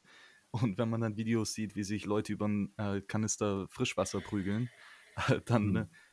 Zahlt man doch lieber ein paar Cent mehr für den Strom. Ja, okay, also es sind noch andere Faktoren, die mit reinspielen, wo man seine Mining-Zentrale aufschlägt, ähm, als nur der Strompreis. Äh, ganz klar, auf jeden Fall. Na, und, und so ein Land, das, das den totalen Kollaps durchmacht wie, wie Venezuela, da wirst du natürlich weit, weit, weit weg von sein. Okay, also das sind ähm, quasi so ähm, ja, unabhängige Substations, die mit an diesem Netz hängen, aber ein bisschen losgelöst von dieser monopolistischen, ähm, ja, an der äh, staatlichen ähm, ja, Stromversorgungsoperator, Operator und äh, dort die Möglichkeit haben, ähm, ja, freie Verträge abzuschließen mit potenziellen Mining-Operationen. Ähm, und wie, wie, wie, wie, ist, wie sieht das aus? Sind das, du hast gesagt, es sind Container, in denen man es aufstellt, also hm, so Shipping-Container oder ähm, wo, wo, sind die Miner da drin? Oder gibt es dort äh, Lagerhallen, die verwendet werden? Und äh, wie, wie ist das mit der Kühlung dort? Ähm, ich stelle mir vor, dass es relativ heiß ist. Ähm, wie, wie, wie, wird das gelöst? Ja, sehr guter Punkt. Also es sind sowohl Shipping-Container als auch Lagerhäuser oder Warenhäuser, ähm, die ausgebaut worden sind. Und die Kühlung ist ein großes Problem, ganz klar, weil Paraguay ist heiß und es hat eine relativ hohe Luftfeuchtigkeit. Ähm, mhm. Dementsprechend muss man wirklich schauen, ne, dass das gut gekühlt wird. Und ich war, ich war sehr überrascht, aber jeder Miner hatte das gleiche Kühlsystem. Obwohl es un unabhängige Miner waren, die, die nicht mal voneinander wussten. aber die hatten dieses Aqua, Aquabatic Kühlungssystem. Bin mir nicht mehr ganz sicher, ob es auch wirklich so heißt. Aber das ist ein, stell dir das vor, ist ein, also auf, auf der einen Seite vom Schiffscontainer hast du den Lufteingang, ne, das heißt, du machst mhm. ein Loch in den Container rein und hast dann so ein, ein Rechteck wie ein Fenster, wo aber mhm. in dem Bereich ein, äh, wie so ein Wellpapier ist. Ähm, mhm. Und dann lässt man Wasser von oben nach unten durchlaufen. Ja, also es ist, ist, wirklich Pappe und da läuft dann einfach Wasser runter. Ähm, mhm. Und auf der anderen Seite vom Shipping Container, oder in der Mitte hast du dann natürlich deine Miner. Ja, und dann auf der anderen Seite vom Shipping Container hast du die Ventilatoren, die die Luft rausdrücken. Ähm, mhm. Und so ziehst du eben die Luft durch diese Aquabatic Papierriffelung, ja, äh, die, die mit mhm. Wasser voll ist, äh, oder feucht ist zumindest. Und dadurch, dass die Wassermoleküle dann da sind, kühlt die Luft nochmal um einiges ab und wird dann durch die Bitcoin-Miner gezogen, wo natürlich nochmal jeder einzelne Miner seine eigenen Ventilatoren hat, dann raus äh, durch die großen Ventilatoren auf der anderen Seite. Äh, und das scheint durchaus gut zu funktionieren. Äh, was hier nur beachtet werden muss, ist, dass sehr viel Wasser verbraucht wird. Ja, weil eben mhm. du das Wasser hier über diese Pappe laufen lässt und dementsprechend sehr viel verdampft. Ähm, mhm. Und dann äh, lohnt es sich durchaus, einen eigenen Brunnen zu haben ja, und einen eigenen Brunnen zu bohren, sodass du unendlich viel Wasserbedarf hast und das dann hochpumpst und an der Oberfläche verdampfen lässt äh, durch die heißen Miner. Ähm, aber das funktioniert. Ähm, also das soll wohl cool oder kalt genug machen. Aber ich glaube, dass es sich vor allem in Paraguay durchaus lohnen könnte, sich so Sachen wie Immersionskühlung anzuschauen. Also dass du deine, deinen Computer in Öl quasi einlegst mhm. äh, und so die Kühlung machst. Aber ich glaube, das ist eher noch so ein bisschen Hype und Spekulationstheorie als wirklich profitabel und, und auch langfristig äh, stabil. Ähm, von, von dem her mal schauen, wie sich das weiterentwickelt. Aber bisher mit diesem Aquabatic Cooling ähm, läuft es gut. Ja, du hast ja gesagt, es gibt ja auch viel Wasser dort äh, und günstig. Ähm, da ist das wahrscheinlich naheliegendste, dass, dass man da eine Wasserkühlung verwendet. Ähm, okay. Ähm, wie ist es denn, ähm, wenn jemand sich ähm, entschließt zu sagen, hm, das, was der Max da erzählt, das hört sich genau nach dem an, was ich gesucht habe. Ähm, ich äh, suche mir irgendwie, ein, ich hole mir eine zweite Residency in einem Off-the-Grid-Land mit äh, gutem Steak und Wasser ähm, und, äh, und günstigem Strom.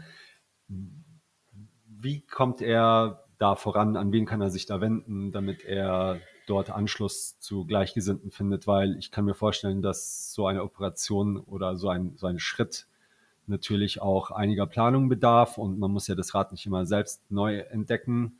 Ähm, Gibt es da eine Community dazu, die sich dort äh, digital austauscht und Erfahrungen teilt, ähm, zu der man dazustoßen kann?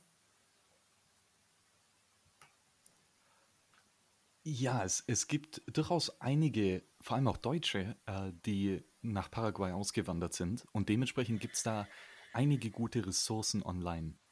Ähm, Jetzt habe ich nur leider gerade den URL nicht mehr im Kopf, aber Ketan, ich, ich schicke dir den. Uh, und mhm. dann, dann uh, kannst du den in die Shownotes mit reinpacken. Aber da gibt es ein paar gute Portale, wo man sich hier mehr Informationen ein, ansammeln kann, auf jeden Fall. Ähm, und, aber auch hier, ne, du, du kannst das alles komplett selber machen ne, und dich um alles selber kümmern. Und das hat auch ein, ein Kumpel von mir gemacht. Aber bei dem hat jetzt der Prozess, ich glaube, gut ein Jahr gedauert oder so. Mhm. Ähm, ich meine, er, er, hat sich jetzt auch nicht so streng drum gekümmert und war auch nicht immer Priorität, aber es hat halt dann doch, es braucht halt durchaus länger. Ne? Und vor allem, wenn du nicht die richtigen Leute kennst und nicht weißt, wem du gut andächnen kannst und so weiter, dann, ja, dann wird es halt einfach ein bisschen schwieriger. Äh, und hier jetzt nochmal zu meinem Kumpel, dem Pavo Luptak. Ähm, der hat eine Firma aufgebaut, die heißt liberation.travel ist die Website. Und mhm. die bietet dir eben an, ne, quasi einen ja, All-Inclusive-Paket ähm, mit der quasi, die dich unterstützt, den, ähm, ja, den kompletten Weg so easy going wie nur möglich hinzubekommen. Ähm, mhm. Und zwar ist das hier auf zwei Seiten. Und, und gehen wir es mal einfach mal Schritt für Schritt durch, äh, weil ich glaube, das ist generell interessant zu wissen. Ne? Also, du brauchst ein paar Dinge äh, in Deutschland ähm, bleiben wir mal einfach mal in, in Deutschland als Beispiel. Ähm, ja. Zum einen brauchst du eine Geburtsurkunde ähm, mhm. eine, ein, und einen Ausschnitt vom, vom Führungszeugnis. Ähm, und falls du verheiratet bist, eine ähm, äh, Eheurkunde, Hochzeitsurkunde, ja, wie auch immer. Ähm, ja, ja, Eheurkunde, internationale Eheurkunde. Richtig, ja, genau. Kommt man im Amt einfach ausgestellt. Ja, und aber hier aufpassen. Ähm, dass zum einen, das müssen alles neue Originale sein. Also wenn du jetzt eine alte Geburtsurkunde von, die ausgestellt mhm. wurde an dem Tag, wo du geboren bist, die kannst du nicht bringen. Weil das sagt ja nur, dass damals, vor 30 Jahren oder so, jemand geboren ist. Aber dieses alte, 30 Jahre alte Dokument sagt natürlich nicht, ob die Person noch am Leben ist. Dementsprechend mhm. musst du zu dem äh, ich glaube, deinem lokalen Standesamt, wo du auch, äh, wo die ursprüngliche Geburtsurkunde ausgestellt hast, musst du ein, einen neuen Antrag stellen, um eine internationale Geburtsurkunde äh, zu bekommen. Und äh, zumindest die, die ich bekommen habe, da war auf einem Stück Papier, waren, ich glaube, in fünf Sprachen oder so, oder ich glaube vielleicht noch mehr oder so, war, war, war jedes Feld äh, geschrieben. Und dann auch direkt in Spanisch. Ja, und das ist eben super. Ähm, dann musst du es gar nicht mehr übersetzen lassen. Äh, weil sonst natürlich all die deutschen Dokumente müsst du ins Spanische übersetzen. So, das ist das erste Ding, das du brauchst. Ne? Ähm, dann das Führungszeugnis und die Eheurkunde, die gibt es, glaube ich, nicht in, im international direkt übersetzten ähm, Format, äh, sondern, und die musst du dann eben einen neuen Auszug beantragen. Auch wieder hier, mhm. wichtig, dass es international ist ähm, mhm. oder für die internationale Verwendung zugelassen ist. Ähm, und dann musst du die auch noch von einem beglaubigten Übersetzer ähm, übersetzen lassen. Mhm. Und dann auch noch die Übersetzung beglaubigen lassen. Ne? Also mhm. für, für, jedes, für jedes Ding zwei Stempel quasi. Ähm, so. Und dann musst du all diese Dokumente für das Ausland beglaubigen lassen. Und hier ein ganz wichtiges Ding, was, was ich sehr sehr schwerwiegend äh, auf, auf langfristige Art rausgefunden habe, ist, dass es gibt ja dieses, äh, diese Apostille. Ja, vielleicht hast du schon mal davon gehört. Das ist so ein mhm. Stempel, äh, der sagt, mhm. quasi, der beurkundigt, dass diese Kopie oder, oder dieses Original das gleiche ist, wie es auch im, im Computer von den Behörden ist. Ja, also die, die sagen quasi, dass ja, in unseren Systemen ist die gleiche Information wie auf diesem Blatt Papier. Mhm. Und da gibt es einen Standard, das sogenannte Hager-Apostillenverfahren. Und das macht es eigentlich super easy. das ist dieser standardmäßige Stempel und da muss der Bürokrat nur unterschreiben und fertig. das mhm. geht super schnell. Das Problem ist, dass Deutschland Paraguay aus diesem Hager-Apostillenabkommen rausgekickt hat. Das heißt, hm. deutsche Behörden dürfen keine Hager-Apostille mehr ausstellen, wenn das Dokument in Paraguay verwendet wird. Ja. Und das macht es um einiges schwieriger. weil jetzt musst du immer zur höchsten Instanz äh, gehen und Mhm. beim Bundesjustizministerium eben eine Nicht-Hager-Apostille, also dieses komplexere Apostillenverfahren durchgehen. Ja? Mhm. Ähm, ja, und das ist auch kein Problem. Du musst nur die, die Daten rüberschicken. Ne? Aber letztendlich, ähm, ja, so, sobald du eben weißt, ne, dass du das brauchst, ist es kein Ding. Aber ich wusste es am Anfang nicht. und Mhm. dann war es ein Problem. Ja, ähm, ja. Und das braucht man alles wofür, um sich ähm, eine Permanent Residency in Paraguay ähm, zu be beantragen zu können oder um sich in der EU abzumelden oder wofür benötigt man das genau? Ja, gute Frage. Äh, Das bin, also ich, be, ich beschreibe den Prozess, wie man eine Residenz, äh, eine, eine, einen permanenten Wohnsitz äh, in Mhm. Paraguay sich holen kann. Und dafür, na, du brauchst du zum Beispiel als Führungszeugnis brauchst du, weil Interpol einen Background-Check über dich machen wird. Ja. Mhm.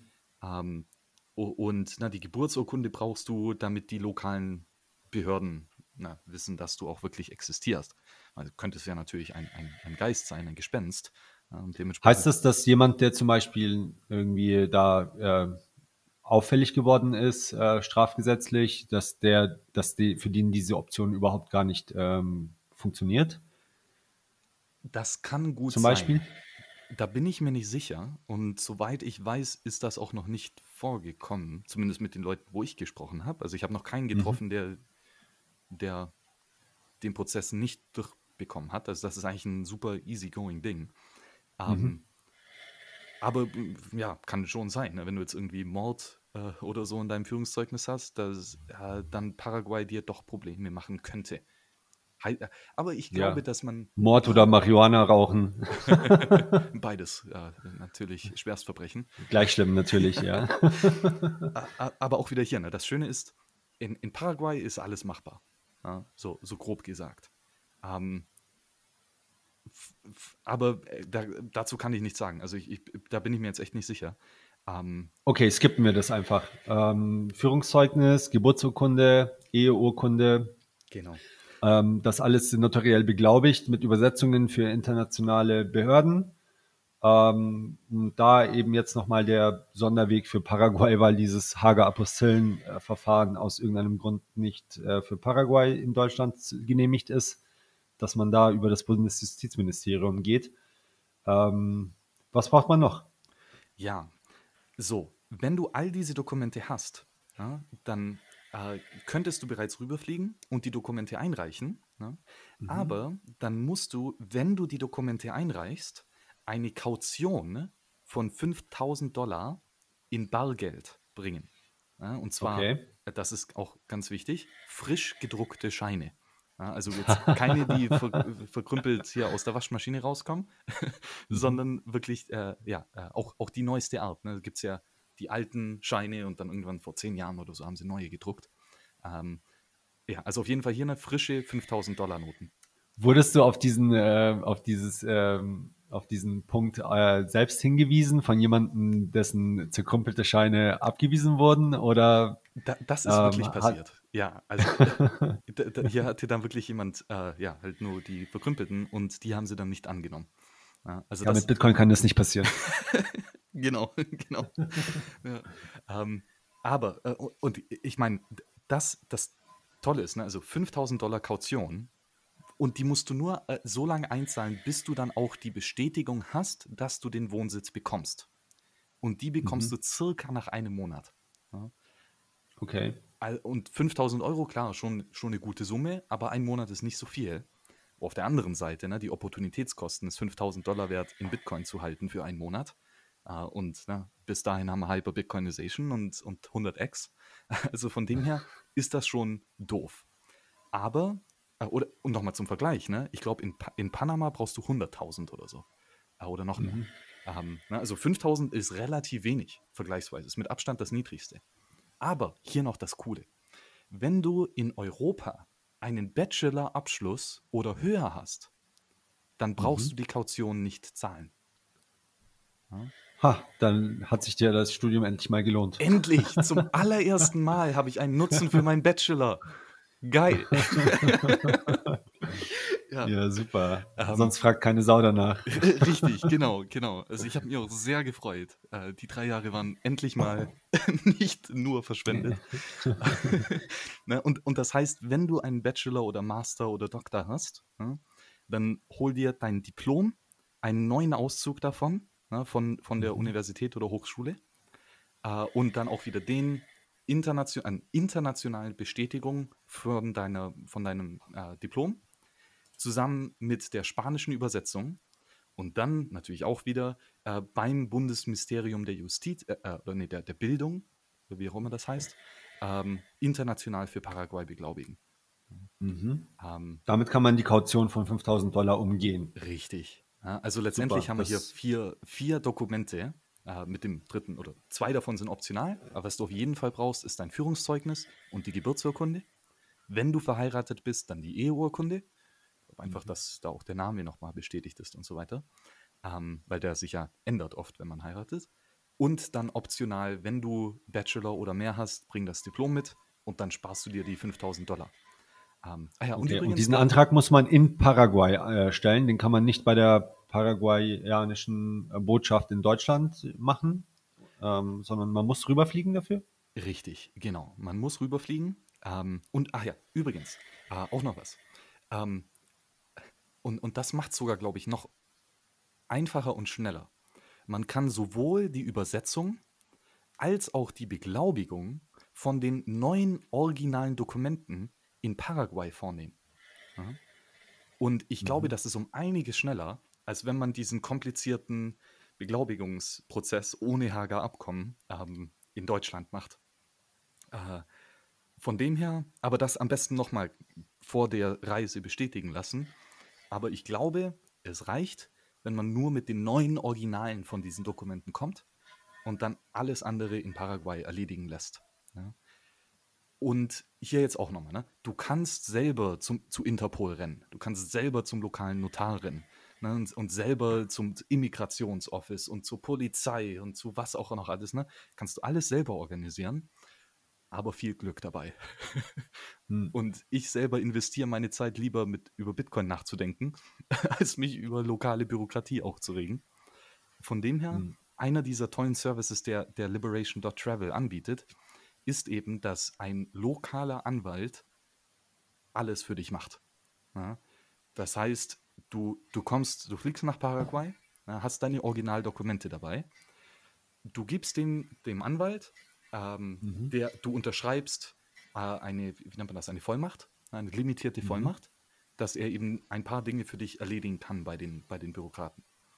Und mhm. dann wird er erst einmal die Originaldokumente übersetzen und beglaubigen lassen, falls du das noch nicht gemacht hast. Ja? Und dann nimmt, dann wird er dich vom Hotel abholen und fertig na, zum, zum Notar, wo du nochmal beglaubigen, nochmal ein paar Sachen unterschreiben musst. Na, aber letztendlich, du wartest draußen, der Anwalt geht rein, spricht mit den Leuten, weil sie sich super mit jedem auskennt. Na, die lächelt jeden an und, und weiß genau, wer für was zuständig ist und überspringt jede Warteschlange quasi. Ja, und du wartest draußen, Magie passiert in der Blackbox und raus kommt ein Stapel Papiere, den du unterzeichnen musst. Keine Ahnung, was das ist. Aber und das wiederholst du ein, zwei Mal in verschiedenen Offices. Und mhm. dann, ähm, ja, und, und dann wird noch ein Bild von dir gemacht. Äh, und das war der erste Schritt. Ne? Also das kannst du alles an einem Tag machen. Das ist eine ein bis zwei Stunden circa. Mhm. Ähm, und wie gesagt, das, du bist nur am Warten und ab und zu am Unterschreiben. Aber das war's. Äh, und dann hast du offiziell den ein, einen Antrag für die Immigration. Okay? Und mhm. nach circa einem Monat, und ich glaube, ja, wenn du das selber machst, wird es wahrscheinlich länger dauern. Ähm, und wenn du die richtigen Leute kennst, kann es auch viel schneller gehen. Na, ne? aber nach circa einem Monat ähm, bekommst du dann eine Zusage zur Immigration. Oder sorry, zur Immigration. Ähm, mhm. Und das ist so ein, ja, ein, ein ganz normales Papier, das laminiert ist. Es ist noch keine plastische ID-Karte, sondern nur eine, eine, eine Bestätigung, dass du zur Immigration freigegeben bist. So, mhm. und, und ähm, dafür, um, um, diesen, um dieses Papierding abzuholen, musst du auch noch einmal in, in Asunción sein. Ja? Das heißt, das ist circa ein Monat später. Ähm, du kannst jetzt nach dem ersten Tag, wo du da bist, wieder zurückfliegen nach Deutschland oder wo auch immer, ja, einen Monat abhängen und dann wieder zurück nach Paraguay fliegen. Du bist halt viermal am Fliegen, äh, klar. Ähm, oder du machst dann halt einen Monat Urlaub in Paraguay und schaust dir das mal an. Ja? Aber dann nach einem Monat bekommst du hier diesen Zettel und den musst du auch wieder vor Ort abholen. Und mhm. dann dich auch, ähm, und dann noch zusätzlich der nächste Schritt, die Beantragung auf den Wohnsitz dort. Ne? Also, dass du deine permanente Residenz dort hast. Diese Beantragung kommt an, in diesem zweiten Termin, wo du vor Ort in Paraguay bist. Auch wieder hier, die Anwältin ist, ist Magierin und erledigt alles, keine Ahnung wie. Ähm, ja, und dann braucht, und, und dann war es das. Ne? Dann kannst du wieder abhauen, zurück nach Deutschland oder bleibst dort und genießt das All-You-Can-Eat-Steakhouse. ähm, und dann braucht es nochmal, bin mir nicht ganz sicher, vielleicht ein Monat oder drei Monate oder so, bis du dann diese Plastikkarte bekommst, die dir eben zusagt, dass du Resident in äh, Paraguay bist. Also das ist so wie dein, dein Personalausweis. Ne? Nicht der Reisepass, mhm. sondern Personalausweis. Ähm, und das Tolle ist, der wird an die Adresse von der Anwältin geschickt ja, und den musst du nicht persönlich abholen. Ja, und, und, wenn du willst, ja. kann die Anwältin dir den dann weltweit weiterleiten, wo auch immer du gerade bist. Das heißt, das Tolle ist hier wirklich, zweimal, zwei Termine hast du quasi, jeweils eine Stunde oder zwei. Nur warten, unterschreiben, Bild und fertig. Ähm, ja, und das ist halt das, was Liberation.travel anbietet, dass all die Expertise und all die Blackbox-Magie, dass du dich nicht drum kümmern musst. Ja, das hört sich auf jeden Fall nach einem Service an, der äh, einem diesen Plan äh, deutlich erleichtert, wenn man da jemanden hat, der sich, der nicht nur die ja, Sprache vor Ort spricht, äh, es ist Spanisch, glaube ich. Ja. Ähm, Genau, das ist noch ein ganz guter Punkt. Ähm, in fast ganz Südamerika oder Lateinamerika, ähm, die, so, jeder spricht Spanisch. Ähm, jeder spricht oder sehr viele sprechen auch die lokalen ähm, nativen Sprachen. Zum Beispiel in Paraguay ist es Guarani. Ähm, das ist so, hört sich ein bisschen koreanisch an sogar. Aber die wenigsten Leute sprechen Englisch. Ja? Mhm. Vielleicht die Bürokraten im Office, ja, vielleicht die haben ein schlechtes Englisch, aber sobald du irgendwo in einem Restaurant bist oder so, keine Chance. Ja, also mhm. lern Spanisch oder arbeitet eben mit Leuten zusammen, die gut Spanisch sprechen. Ja, und das ist halt auch nochmal ein Dings. Ne? Klar, also wenn du jetzt ohne Spanisch und ohne detailliertes Wissen über die lokale Bürokratie dorthin kommst, boah, hey, das wird, das wird sehr nervig. Und dann ganz klar, ne, ja. wenn du jemanden hast, der gut Spanisch spricht und dort jeden kennt, easy going. Das heißt, wenn man jetzt einen Bachelor-Abschluss hat, dann kommen da auf einen eigentlich nur der bürokratische Aufwand, diese ganzen erforderlichen Dokumente zu beantragen und beglaubigen zu lassen. Ähm, das ist ja ein Zeitaufwand. Gut, beim Notar und bei der Beglaubigung muss man wahrscheinlich noch ein paar Kröten abdrücken. Ähm, die 5000 äh, kann man sich eben sparen, wenn man studiert hat. Ähm, und dann muss man wahrscheinlich noch den Anwalt oder Liberation Travel bezahlen, nehme ich an, ähm, um diese Permanent Residency in Paraguay zu bekommen. Habe ich das richtig zusammengefasst? Ja, aber das Tolle ist, dass Liberation.travel quasi ein All-In-Paket anbietet. Ja? Mhm. Und und das beinhaltet eben die Anwaltsgebühren lokal ne, und all die kleinen Bürokratiegebühren und äh, die, ne, ne, die beglaubigte Urkunde kostet ne, zwei Dollar oder so. Ne, also all diese kleinen Dinge. Ähm, all das macht die Firma per se und du mhm. zahlst nur die Liberation.travel Firma. Das Tolle eben in Bitcoin. Und auch hier Lightning-Netzwerk möglich übrigens. Ah, ah, wobei, ah, wird wahrscheinlich ein bisschen zu viel sein. Ähm, der, und der, der Preis für den Service ist 0,17 Bitcoin. Oder 0,1776 okay. Bitcoin. Aber auch nochmal hier, das beinhaltet nicht nur das All-Inclusive-Paket in Paraguay, sondern auch das All-Inclusive-Paket in Europa. Na, das heißt, du kannst einem lokalen europäischen Anwalt eine Vollmacht geben, um all die Dokumente, die du brauchst, bei den äh, deutschen Bürokraten zu beantragen. Ja. Allerdings auch hier, ähm, da bin ich mir ganz sicher, dass das so ist für Tschechen und für Slowaken, äh, weil eben Pavel Luptak ist Slowake und dementsprechend hat er all seine Freunde in diesem, in diesem Service bedient. Ähm, mhm. Und ich bin mir nicht 100% sicher, dass er auch diesen All-Inclusive-Paket anbieten kann, um die deutschen Dokumente zu bekommen. Ähm, ich war so ein bisschen das Versuchskaninchen äh, und bei mir ist einiges schiefgelaufen, aber wir haben viel, viel gelernt. Ähm, und ich, ich glaube, er kann es jetzt anbieten, auch für Deutsche. Äh, wenn mhm. nicht, dann kriegst du wahrscheinlich einen Discount und es wird noch ein bisschen billiger, ähm, äh, wenn du dich eben selber um die deutschen Dokumente kümmerst. Äh, und, dann, und es ist auch noch ein Hotel, ein Fünf-Sterne-Hotel äh, für beide Termine äh, dabei. Also ich glaube drei Tage jeweils äh, für den ersten Termin und dann einen Monat später wieder drei Tage oder so ist, der, ist das Hotel auch inklusive. Ja? Ähm, und ich glaube sogar sowas wie, wie äh, Massagen und äh, Essen und so ist auch dabei. Ähm, das kriegt man ja dort eh hinterhergeschmissen, hast du erzählt. Das stimmt. ja. ähm, und dann gibt es noch ein zweites Angebot und das ist, ich glaube, bei 0,3 Bitcoin.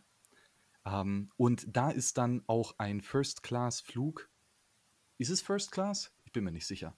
Aber auf jeden Fall ist, ist der Flug von überall nach Paraguay vier Flüge auch mit dabei. Ja, und so hast du dann deine Flüge, deine Hotels, die, die Anwaltsgebühren, die Bearbeitungsgebühren, äh, alles mit dabei in Bitcoin bezahlt äh, an die Firma, an Liberation.travel. Und es ist, ja, hands-off. Man ist sorglos, äh, sorglos Paket äh, für die Permanent Residency in Südamerika. Ähm, ja, hört sich nach einem äh, ja, runden Paket an. Ähm, jetzt würde mich nur interessieren, sind das dann die Leute, die dieses Paket buchen? Sind die interessiert daran, in Paraguay tatsächlich ansässig zu werden und, ähm, und dort dann eben auch zu leben? Oder nutzen sie einen Vorteil oder machen sie das wegen einem Vorteil, den sie dann eben haben, ähm, weil sie diese Permanent Residency haben und leben dann weiterhin dort, wo sie leben. Sowohl als auch. Äh, also gehen wir mal ein bisschen auf die Vorteile drüber. Ähm, zum einen, sobald du die Residenz hast, ähm, die, die, du musst nur alle drei Jahre, glaube ich, äh, zurückkommen, um sie zu verlängern. Aber mhm. du musst nicht ständig dort leben, um deine Residenz dort zu behalten. Also du kannst mhm. die drei Jahre in Deutschland leben und dann irgendwann für ein Wochenende kurz rüberfliegen, wieder mit dem Anwalt zum, zu den Bürokraten gehen und äh, das Ganze verlängern. Ja, also du musst nicht dort sein, um die Residenz zu behalten. Ja? Mhm. Ähm, und sobald du die Residenz hast, kannst du diesen Personalausweis nutzen, ähnlich wie in der EU. Ne? In der EU kannst du zu den anderen Europaländern reisen, ohne deinen ähm, Reisepass zu zeigen sondern eben nur mit deinem mhm. Personalausweis. Ja? Und das gleiche ist in, in Paraguay. Du kannst in allen Mercosur-Ländern, das sind quasi ganz Südamerika, kannst du reisen, mhm. ohne einen Reisepass zu zeigen, sondern nur mit dieser okay. Karte. Und ohne Visa. So ähnlich wie ein bisschen wie Schengen. Richtig, genau. Das ist quasi Schengen, aber halt dort. Ne? Und dann heißt das eben, du, der größte Nachteil, wenn du mit dem Reisepass reist, ist, dass natürlich hier Stempel drin sind. Und das sind quasi deine Transaktionshistorie. Ähm, mhm. Und das ist nervig. Ja, vor allem, wenn dann, ja, ist nervig. Ähm, und das Tolle eben mit deinem Personalausweis sozusagen, äh, diese Dula heißt das, ähm, da ist kein Stempel drauf. Ja? Und du kannst überall hinreisen, ohne um Visa nachzufragen. Ähm, und ja, kannst auch ne, immer diese schnellere Checkout-Linie nutzen. Am Flughafen gibt es ja immer eine EU, äh, EU-Staatsbürger und Nicht-EU-Staatsbürger. Ja, das gleiche gibt es dort drüben auch, Mercosur und Nicht-Mercosur. Ähm, und du kannst dann halt in den Mercosur-Checkout gehen und das geht dann durchaus schneller. Ähm, mhm. das ist, also das ist für mich einer der größten Vorteile. Na, du hast quasi auf einmal ganz Lateinamerika, kannst du ohne Visa bereisen. Plus, weil du bist ja immer noch deutscher Staatsbürger zum Beispiel, kannst du auch in ganz Europa reisen. Ja? Ähm, das ist eben sehr wichtig. Ähm, okay. Und dann auf der anderen Ebene hast du natürlich steuerliche Vorteile. Ja? Aber hier ein paar Nuancen. Oder erst einmal, wie ist die Steuersituation in Paraguay? Paraguay zahlst du 10% Umsatzsteuer, 10% Profitsteuer, ähm, Mhm. ja, o, o, o, oder dann halt eben 10% Einkommensteuer. ne? Also entweder eine Dividende oder wenn du als Arbeitnehmer angestellt bist, sind es immer flache 10%. Mhm. Ähm, und ja, stimmt. Übrigens, die, die Umsatzsteuer ist zurückgesenkt worden auf 5%. Äh, zumindest auf kurzfristige Art. Wahrscheinlich werden sie es wieder hochsetzen. War nur wegen Covid. Ähm, aber auf jeden Fall schon mal das per se nat natürlich sehr, sehr, sehr attraktiv. Aber jetzt kommt der Kicker. Paraguay ist ein territoriales Steuergebiet. Das heißt, wenn du als äh, Paraguay Steuerzahler zahlst du nur Steuern auf das Geschäft, das du auch innerhalb von Paraguay machst mit anderen Paraguayanern. Also wenn du jetzt, ne, Mhm. bist ein Restaurant oder so, das irgendwo in Asunción steht und du hast äh, ja, lokale paraguayische Kunden, dann musst du darauf Steuern zahlen. Das Tolle ist, wenn du dein Geschäft außerhalb von Paraguay machst ja, und mit nicht paraguayischen ähm, Bürgern, dann zählt das nicht als Steuerpflicht in Paraguay. Ähm, Mhm. und das ist eben sehr interessant. Ja, vor allem, ja, um wieder auf vorher von der, vom Gespräch, wenn du irgendwo im Cyberspace deine Bitcoin verdienst, ja, mit, mit irgendeinem, weiß ich nicht, amerikanischen Geschäft oder vielleicht eine deutsche Firma sogar, ne, wie auch immer, dann ist das kein Einkommen oder dann, dann ist dieses Einkommen, hat 0% Steuersatz in Paraguay. Mhm. Und das ist natürlich sehr interessant. Ne? Und das, das kommt alles so ein bisschen zusammen. Ne? Du, kannst in Paraguay wohnen und dann international dein Geld verdienen mit Bitcoin und dann das sogar komplett steuerfrei und absolut legal. Ja, also das ist der offizielle Steuercode dort. Jetzt, Das ist abgefahren, ja. da, da, das ist daraus sehr abgefahren. Aber hier, hier kommt jetzt ein, ein kleines Problem dazu, zu deiner Frage, die du vorher gestellt hast. Weil, ja, sobald du diesen, diese Residenzkarte hast, kannst du potenziell steuerpflichtig in Paraguay sein. Ne? Aber nur potenziell. Oder du kannst dich jederzeit in Paraguay als steuerpflichtig melden. Das geht immer. Mhm. Jetzt ist nur die Frage, hat ein anderes Land, be- bezieht es dich immer noch als, als ihr äh, oder als das, äh, bist du immer noch Steuersklave von dem anderen Land? Mhm. Also zum Beispiel. Das ist ja bei den US-Amerikanern zum Beispiel, äh, sobald man Staatsbürger der USA ist, egal wo man ist, ähm, da ist man Steuersklave der USA. Da, da kommt man nicht raus, äh, außer man gibt die Staatsbürgerschaft ab, glaube ich. Aber Richtig. bei Deutschen ist es anders, richtig? Bei Deutschen ist es anders. Ähm, du kannst, also wenn du in Deutschland deine Residenz hast, deinen, äh, und das ist hier nicht, wo du wohnst, na, 356 Tage, sondern es ist auch nicht so clear cut wie mehr als ein halbes Jahr in Deutschland wohnen, sondern es ist eine sehr vage Definition von dein Lebensmittelpunkt ist in Deutschland. Und da Mhm. gibt es ganz, ganz viele Faktoren. Na, also lebst, wie lange lebst du dort? Na, wenn du sechs Monate, mehr als sechs Monate im Jahr in Deutschland lebst, bist du automatisch hast einen Lebensmittelpunkt dort. Aber selbst Mhm. wenn du nicht sechs Monate dort lebst, aber zum Beispiel eine deutsche Firma hast na, oder Angestellter bist in einer deutschen Firma, oder ganz bekannter Fall ja von Boris Becker, der hatte einen Schlüssel zu der Wohnung von seiner Schwester und obwohl er nicht in Mhm. Deutschland gelebt hat fürs ganze Jahr, hat das deutsche äh, das Sklavenamt ihm gesagt, nein, nein, du bist immer noch unser Sklave, äh, weil du den Schlüssel zu der Wohnung von deiner Schwester hattest. Ja, also die Definition von Lebensmittelpunkt ist sehr vage und dementsprechend ne, auch immer doppelt und dreimal schauen, dass, dass das auch wirklich alles in Ordnung ist.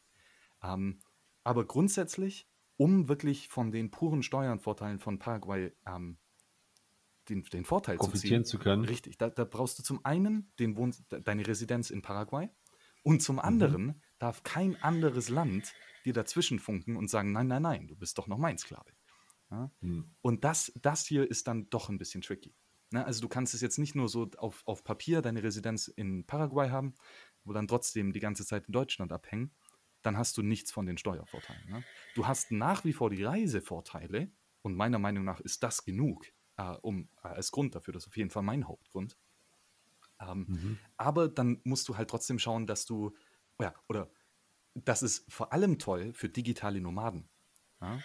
Weil mhm. du kannst dann als digitaler Nomade sagen, ich bin hauptsteuerpflichtig in Paraguay, ja, obwohl ich fast nie in Paraguay bin. Ich, ich zahle, ich, ich will trotzdem in Paraguay besteuert werden. Ja, du gehst freiwillig in die Besteuerung nach Paraguay rein. Aber weil du dann internationales Einkommen hast, zahlst du hochoffiziell keine Steuern in Paraguay. Und mhm. dann musst du jetzt aber schauen, ne, dass kein anderes Land dich als Sklave anerkennt. Und das hast du eben als digitaler Nomade äh, perfekt. Und das heißt, wenn du alle paar Monate in ein anderes Land gehst, ja, von, von Bitcoin-Konferenz zu Bitcoin-Konferenz pendelst oder von Bitcoin-Zitadelle zu einer anderen Zitadelle pendelst, ja, ähm, dann hast du hier wieder die Vorteile. Aber auch wieder da, ne, die, das ist super komplex und das deutsche Steuergesetz ist, ein, ist schrecklich. Und ich kenne mich da auf jeden Fall nicht mit aus. Ne? Also immer das hier mit, mit Vorsicht beachten. Ähm, aber ja, deswegen, schaut, dass ihr so schnell wie möglich aus Deutschland rauskommt. Ich glaube, das ist Priorität 1. und dann, ja, alles andere ist, nebensächlich.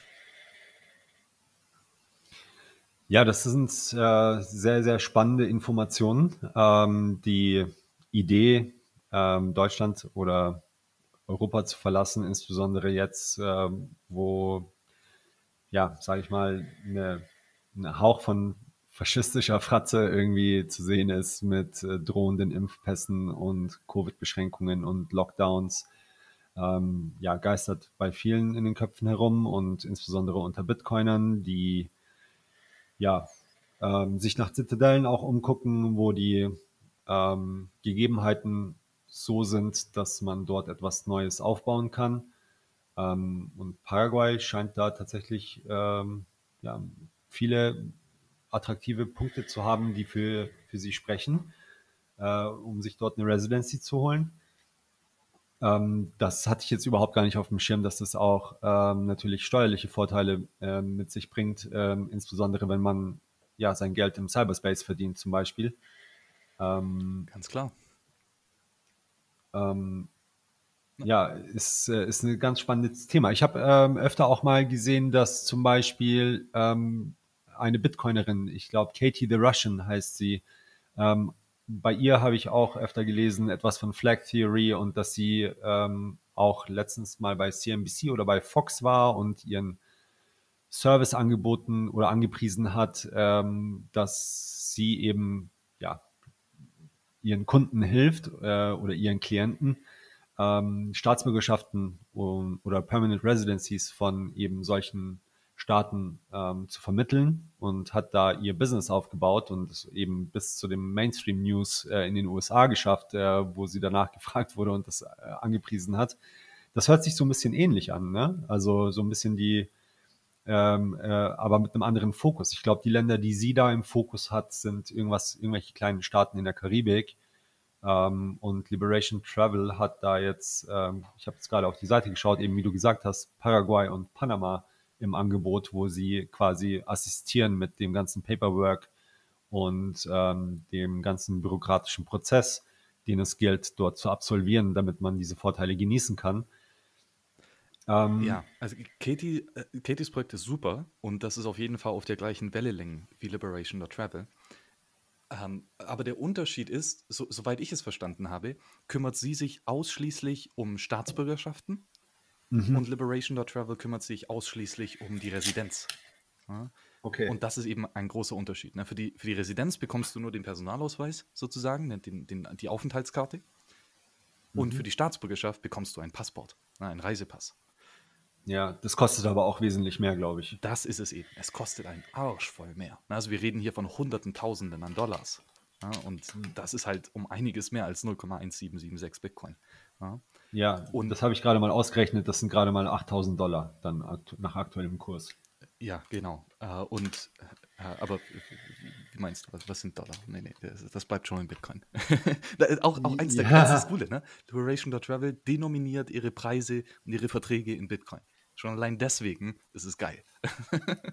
aber ja, das ist, das ist cool, aber im Endeffekt ähm, muss ich auch sagen, wenn, also wenn jetzt der Preis auf, weiß ich nicht, irgendwo hinschießt, äh, dann sind halt 0,1766 Bitcoin halt auch mal schnell viel, viel mehr Geld als 8000 US-Dollar. Klar. Und wenn sie die nicht anpassen. Nein, nein, dann gibt es ähm, ja schon einen Rabatt. Na, das ist das Schöne, wenn du Unternehmer Okay, bist, der, der okay. Bitcoin denominiert, dann darfst du deinen Kunden Rabatten geben. Ist doch viel besser zu sagen, als jedes Jahr, oh sorry, wir müssen um 5% wegen Inflation Preise aufschlagen.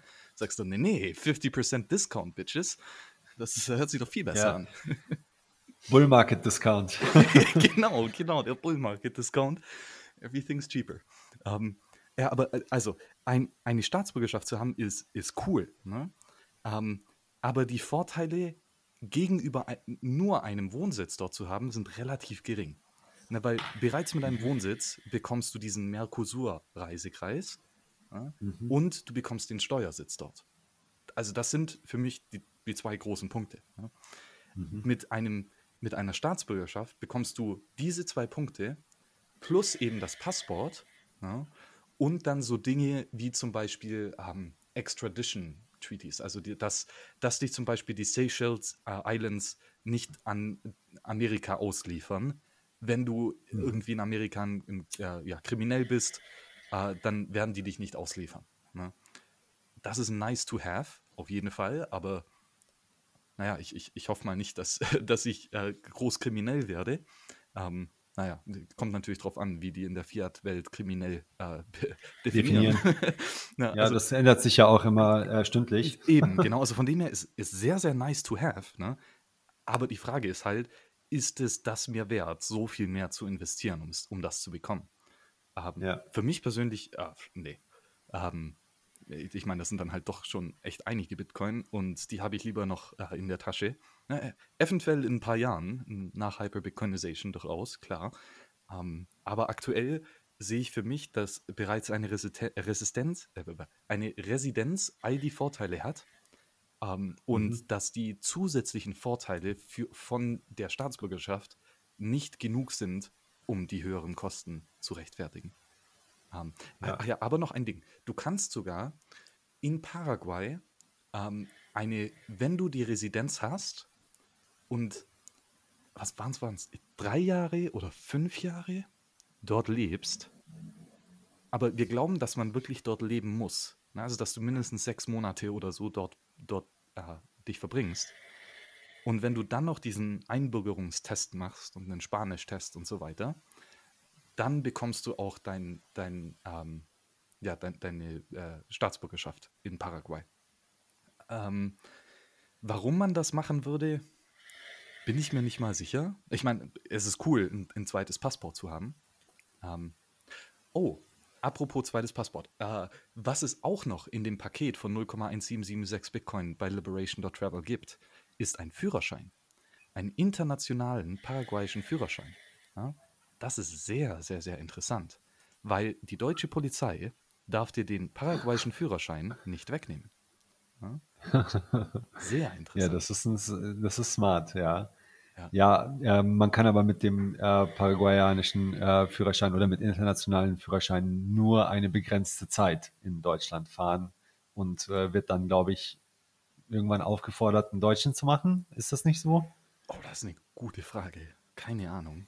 Ähm, Also ich meine mich zu erinnern, dass sie da eine gewisse Kulanz haben, so auf einen Monat oder drei Monate und dann sagen sie so ein bisschen jetzt äh, äh, gehst du mal hier durch den TÜV-geprüften äh, Führerscheinkurs äh, nach deutschen Standards und äh, kommst unter unsere Fuchtel.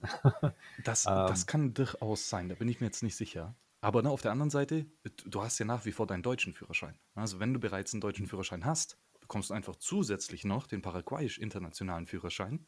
Und äh, why not? Ne? Ist, ist nice to have. Ja, es gibt ja immer diese äh, Leute, die ihren Führerschein in Deutschland verloren haben und auch keine Aussicht äh, sehen, ähm, ihn wiederzubekommen. Für die hat sich ja eben durch die EU dann auch die, da hat sich ja auch ein Markt entwickelt, dass man den dann in irgendwelchen Ländern in Osteuropa macht. Da verhält es sich, glaube ich, ein bisschen anders. Also gab es, glaube auch wieder aus der Tschechei, dass man dort äh, sehr günstig Führerscheine machen konnte, die dann die deutsche Polizei nicht abknapsen konnte. Ähm, aber wie das jetzt ist mit ähm, den Laufzeiten, wie lange die gültig sind, da bin ich mir nicht ganz sicher. Ich könnte mir vorstellen, dass es mit einem tschechischen Führerschein, in, weil die ja auch in der EU sind, vielleicht besser funktioniert. Ähm, also für alle, die sich jetzt überlegen, okay, ähm, 0,1776 Bitcoin ähm, und ich kriege eine zweite Residency und meinen Führerschein und ich kann in Deutschland wieder fahren, ohne dass ich einen Idiotentest machen muss. Äh, für die ist das vielleicht ähm, ja nicht der beste Weg, um wieder Auto fahren zu können in Deutschland. Ähm, ja, da bin ich. Aber gut, man, man, man, hat das, man hat das im Paket dann in, man kann auf jeden Fall in Südamerika dann damit Auto fahren. genau. Das ist ja auch schon mal was. Ja.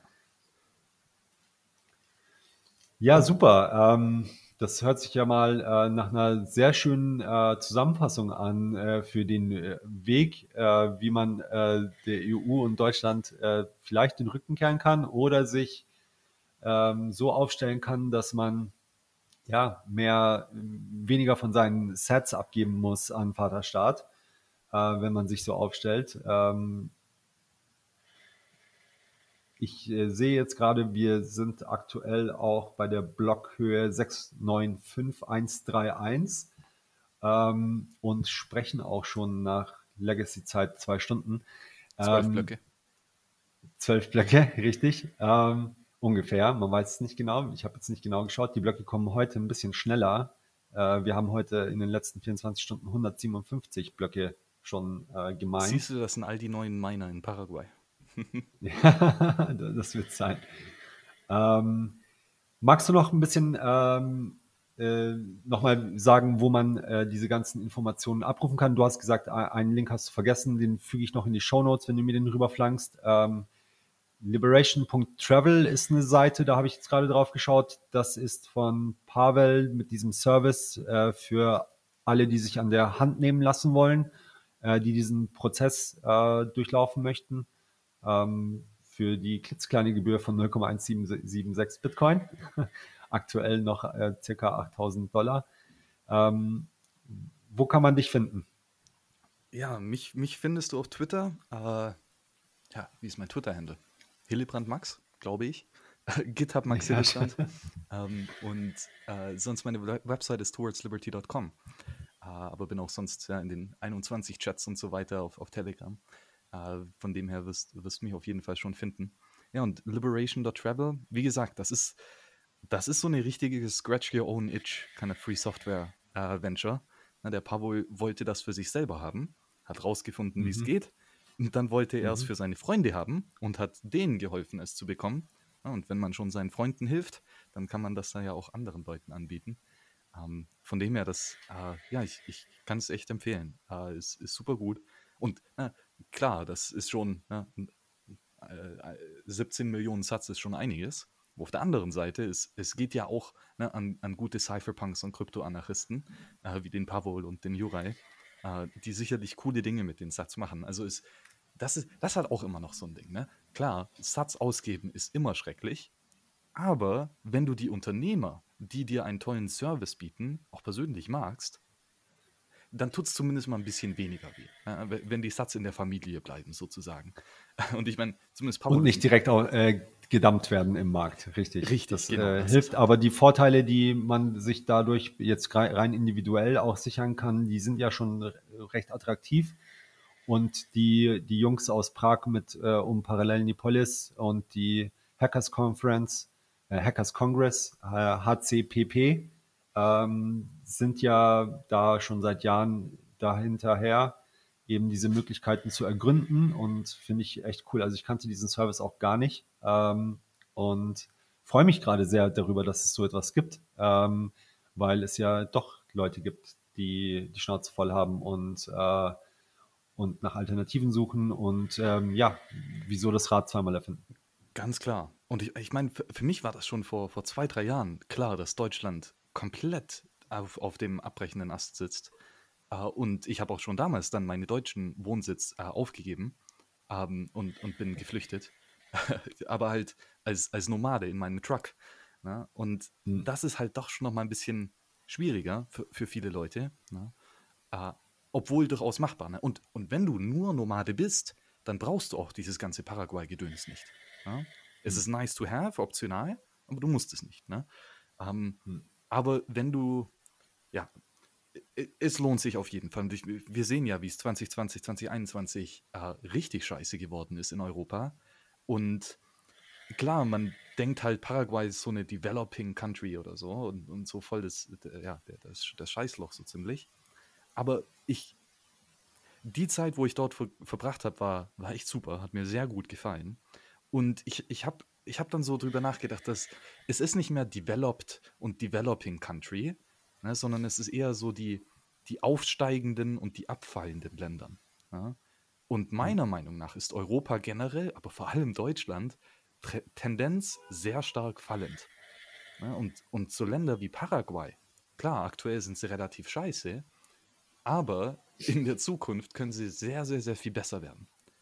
Und vor allem halt, weil ich glaube, dass Paraguay viel besser mit Bitcoin umgehen wird als Deutschland. Also ich bin mir hm. fast, fast fest von überzeugt, dass es in Deutschland einen kompletten Ban auf Bitcoin geben wird und dass die komplett äh, durchdrehen werden, früher oder später. Und ich hoffe, dass das in Paraguay nicht kommt oder später oder selbst wenn es kommt, dass man immer noch Wege drumherum findet.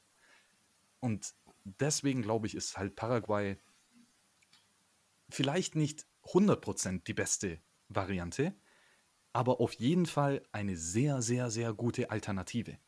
Ne? Mhm. Und wie gesagt, selbst wenn du den Wohnsitz äh, in, in Paraguay offiziell hast, heißt das nicht, dass du deinen Wohnsitz in Deutschland aufgeben musst. Du kannst nach wie vor dort mhm. leben, nach wie vor dort arbeiten. Äh, dann hast du halt in Anführungszeichen nur die Vorteile, dass du überall in Mercosur reisen kannst. Na? Aber mhm. wenn du dann halt die Dokumente hast, dann weißt du, hey, du kannst dich und deine Family in den nächsten Flieger setzen und nach Paraguay gehen und musst dich nicht um Visa und alles kümmern ja, und, und kannst dann dort äh, den nächsten Lebensabschnitt gestalten. Und wie gesagt, äh, für mich ist es alles nur um, um die Optionalität ja, und, und eine zusätzliche Möglichkeit zu haben. Und da bin ich sehr froh, dass ich jetzt Paraguay in der Tasche habe. Super. Ja, ähm, vielen herzlichen Dank, Max, äh, für diesen wirklich sehr interessanten Einblick in ein ja doch anderes Thema, ähm, das aber eben ich persönlich äh, sehr interessant finde und bestimmt auch viele Hörer. Ähm, ich äh, würde mich freuen, wenn wir äh, wieder mal ein Gespräch führen, vielleicht dann ähm, ja, zu, zu den äh, anderen Themen, äh, mit denen du dich beschäftigst und äh, bedanke mich ähm, ja, für dieses schöne Gespräch. Ja, ich bedanke mich bei dir, Kemal. Finde ich cool, dass du jetzt auch Host bei 21 bist. ist, ist super. Äh, ja, und auch, auch danke an, an die ganze 21-Community und all die anderen Co-Hosts. Ihr macht geilen Scheiß. Den macht ihr wirklich. Äh, also weiter so. Oh, und ein, ein Ding will ich noch ganz kurz sagen. Ähm, für all die Leute, die die, äh, die Bitcoin-Zitadelle na, im, im, Schloss Zeit äh, verpasst haben, wie ich und der Kemal, ähm, mega FOMO. Ja, gehabt. leider. ähm, auch der Pavoluptak hat, äh, hat an der gleichen Location im Schloss Zeit am 3. bis 5. September die Crypto Castle Symposium. und Crypto wie in äh, Kryptographie und Kryptoanarchie, nicht wie in Shitcoin. also das, das wird super cool. Äh, ein Monat vor HCPP ist das, in der gleichen Location. Also für all die Leute, die hier in Deutschland ähm, sind, ist das ja nur ein Katzensprung weg. Uh, und hier gibt es auch den Discount-Code 21, ne, Zahl 2, Zahl 1, uh, für 50% Rabatt uh, für, die, für die coole Crew hier. Wow. Ähm, wird, wird toll. Also äh, ich nochmal vielen Dank, dass ich hier sein durfte. Äh, und hoffentlich sehen wir uns bald alle in einer richtig schönen Zitadelle in Paraguay äh, mit sehr gutem Asado.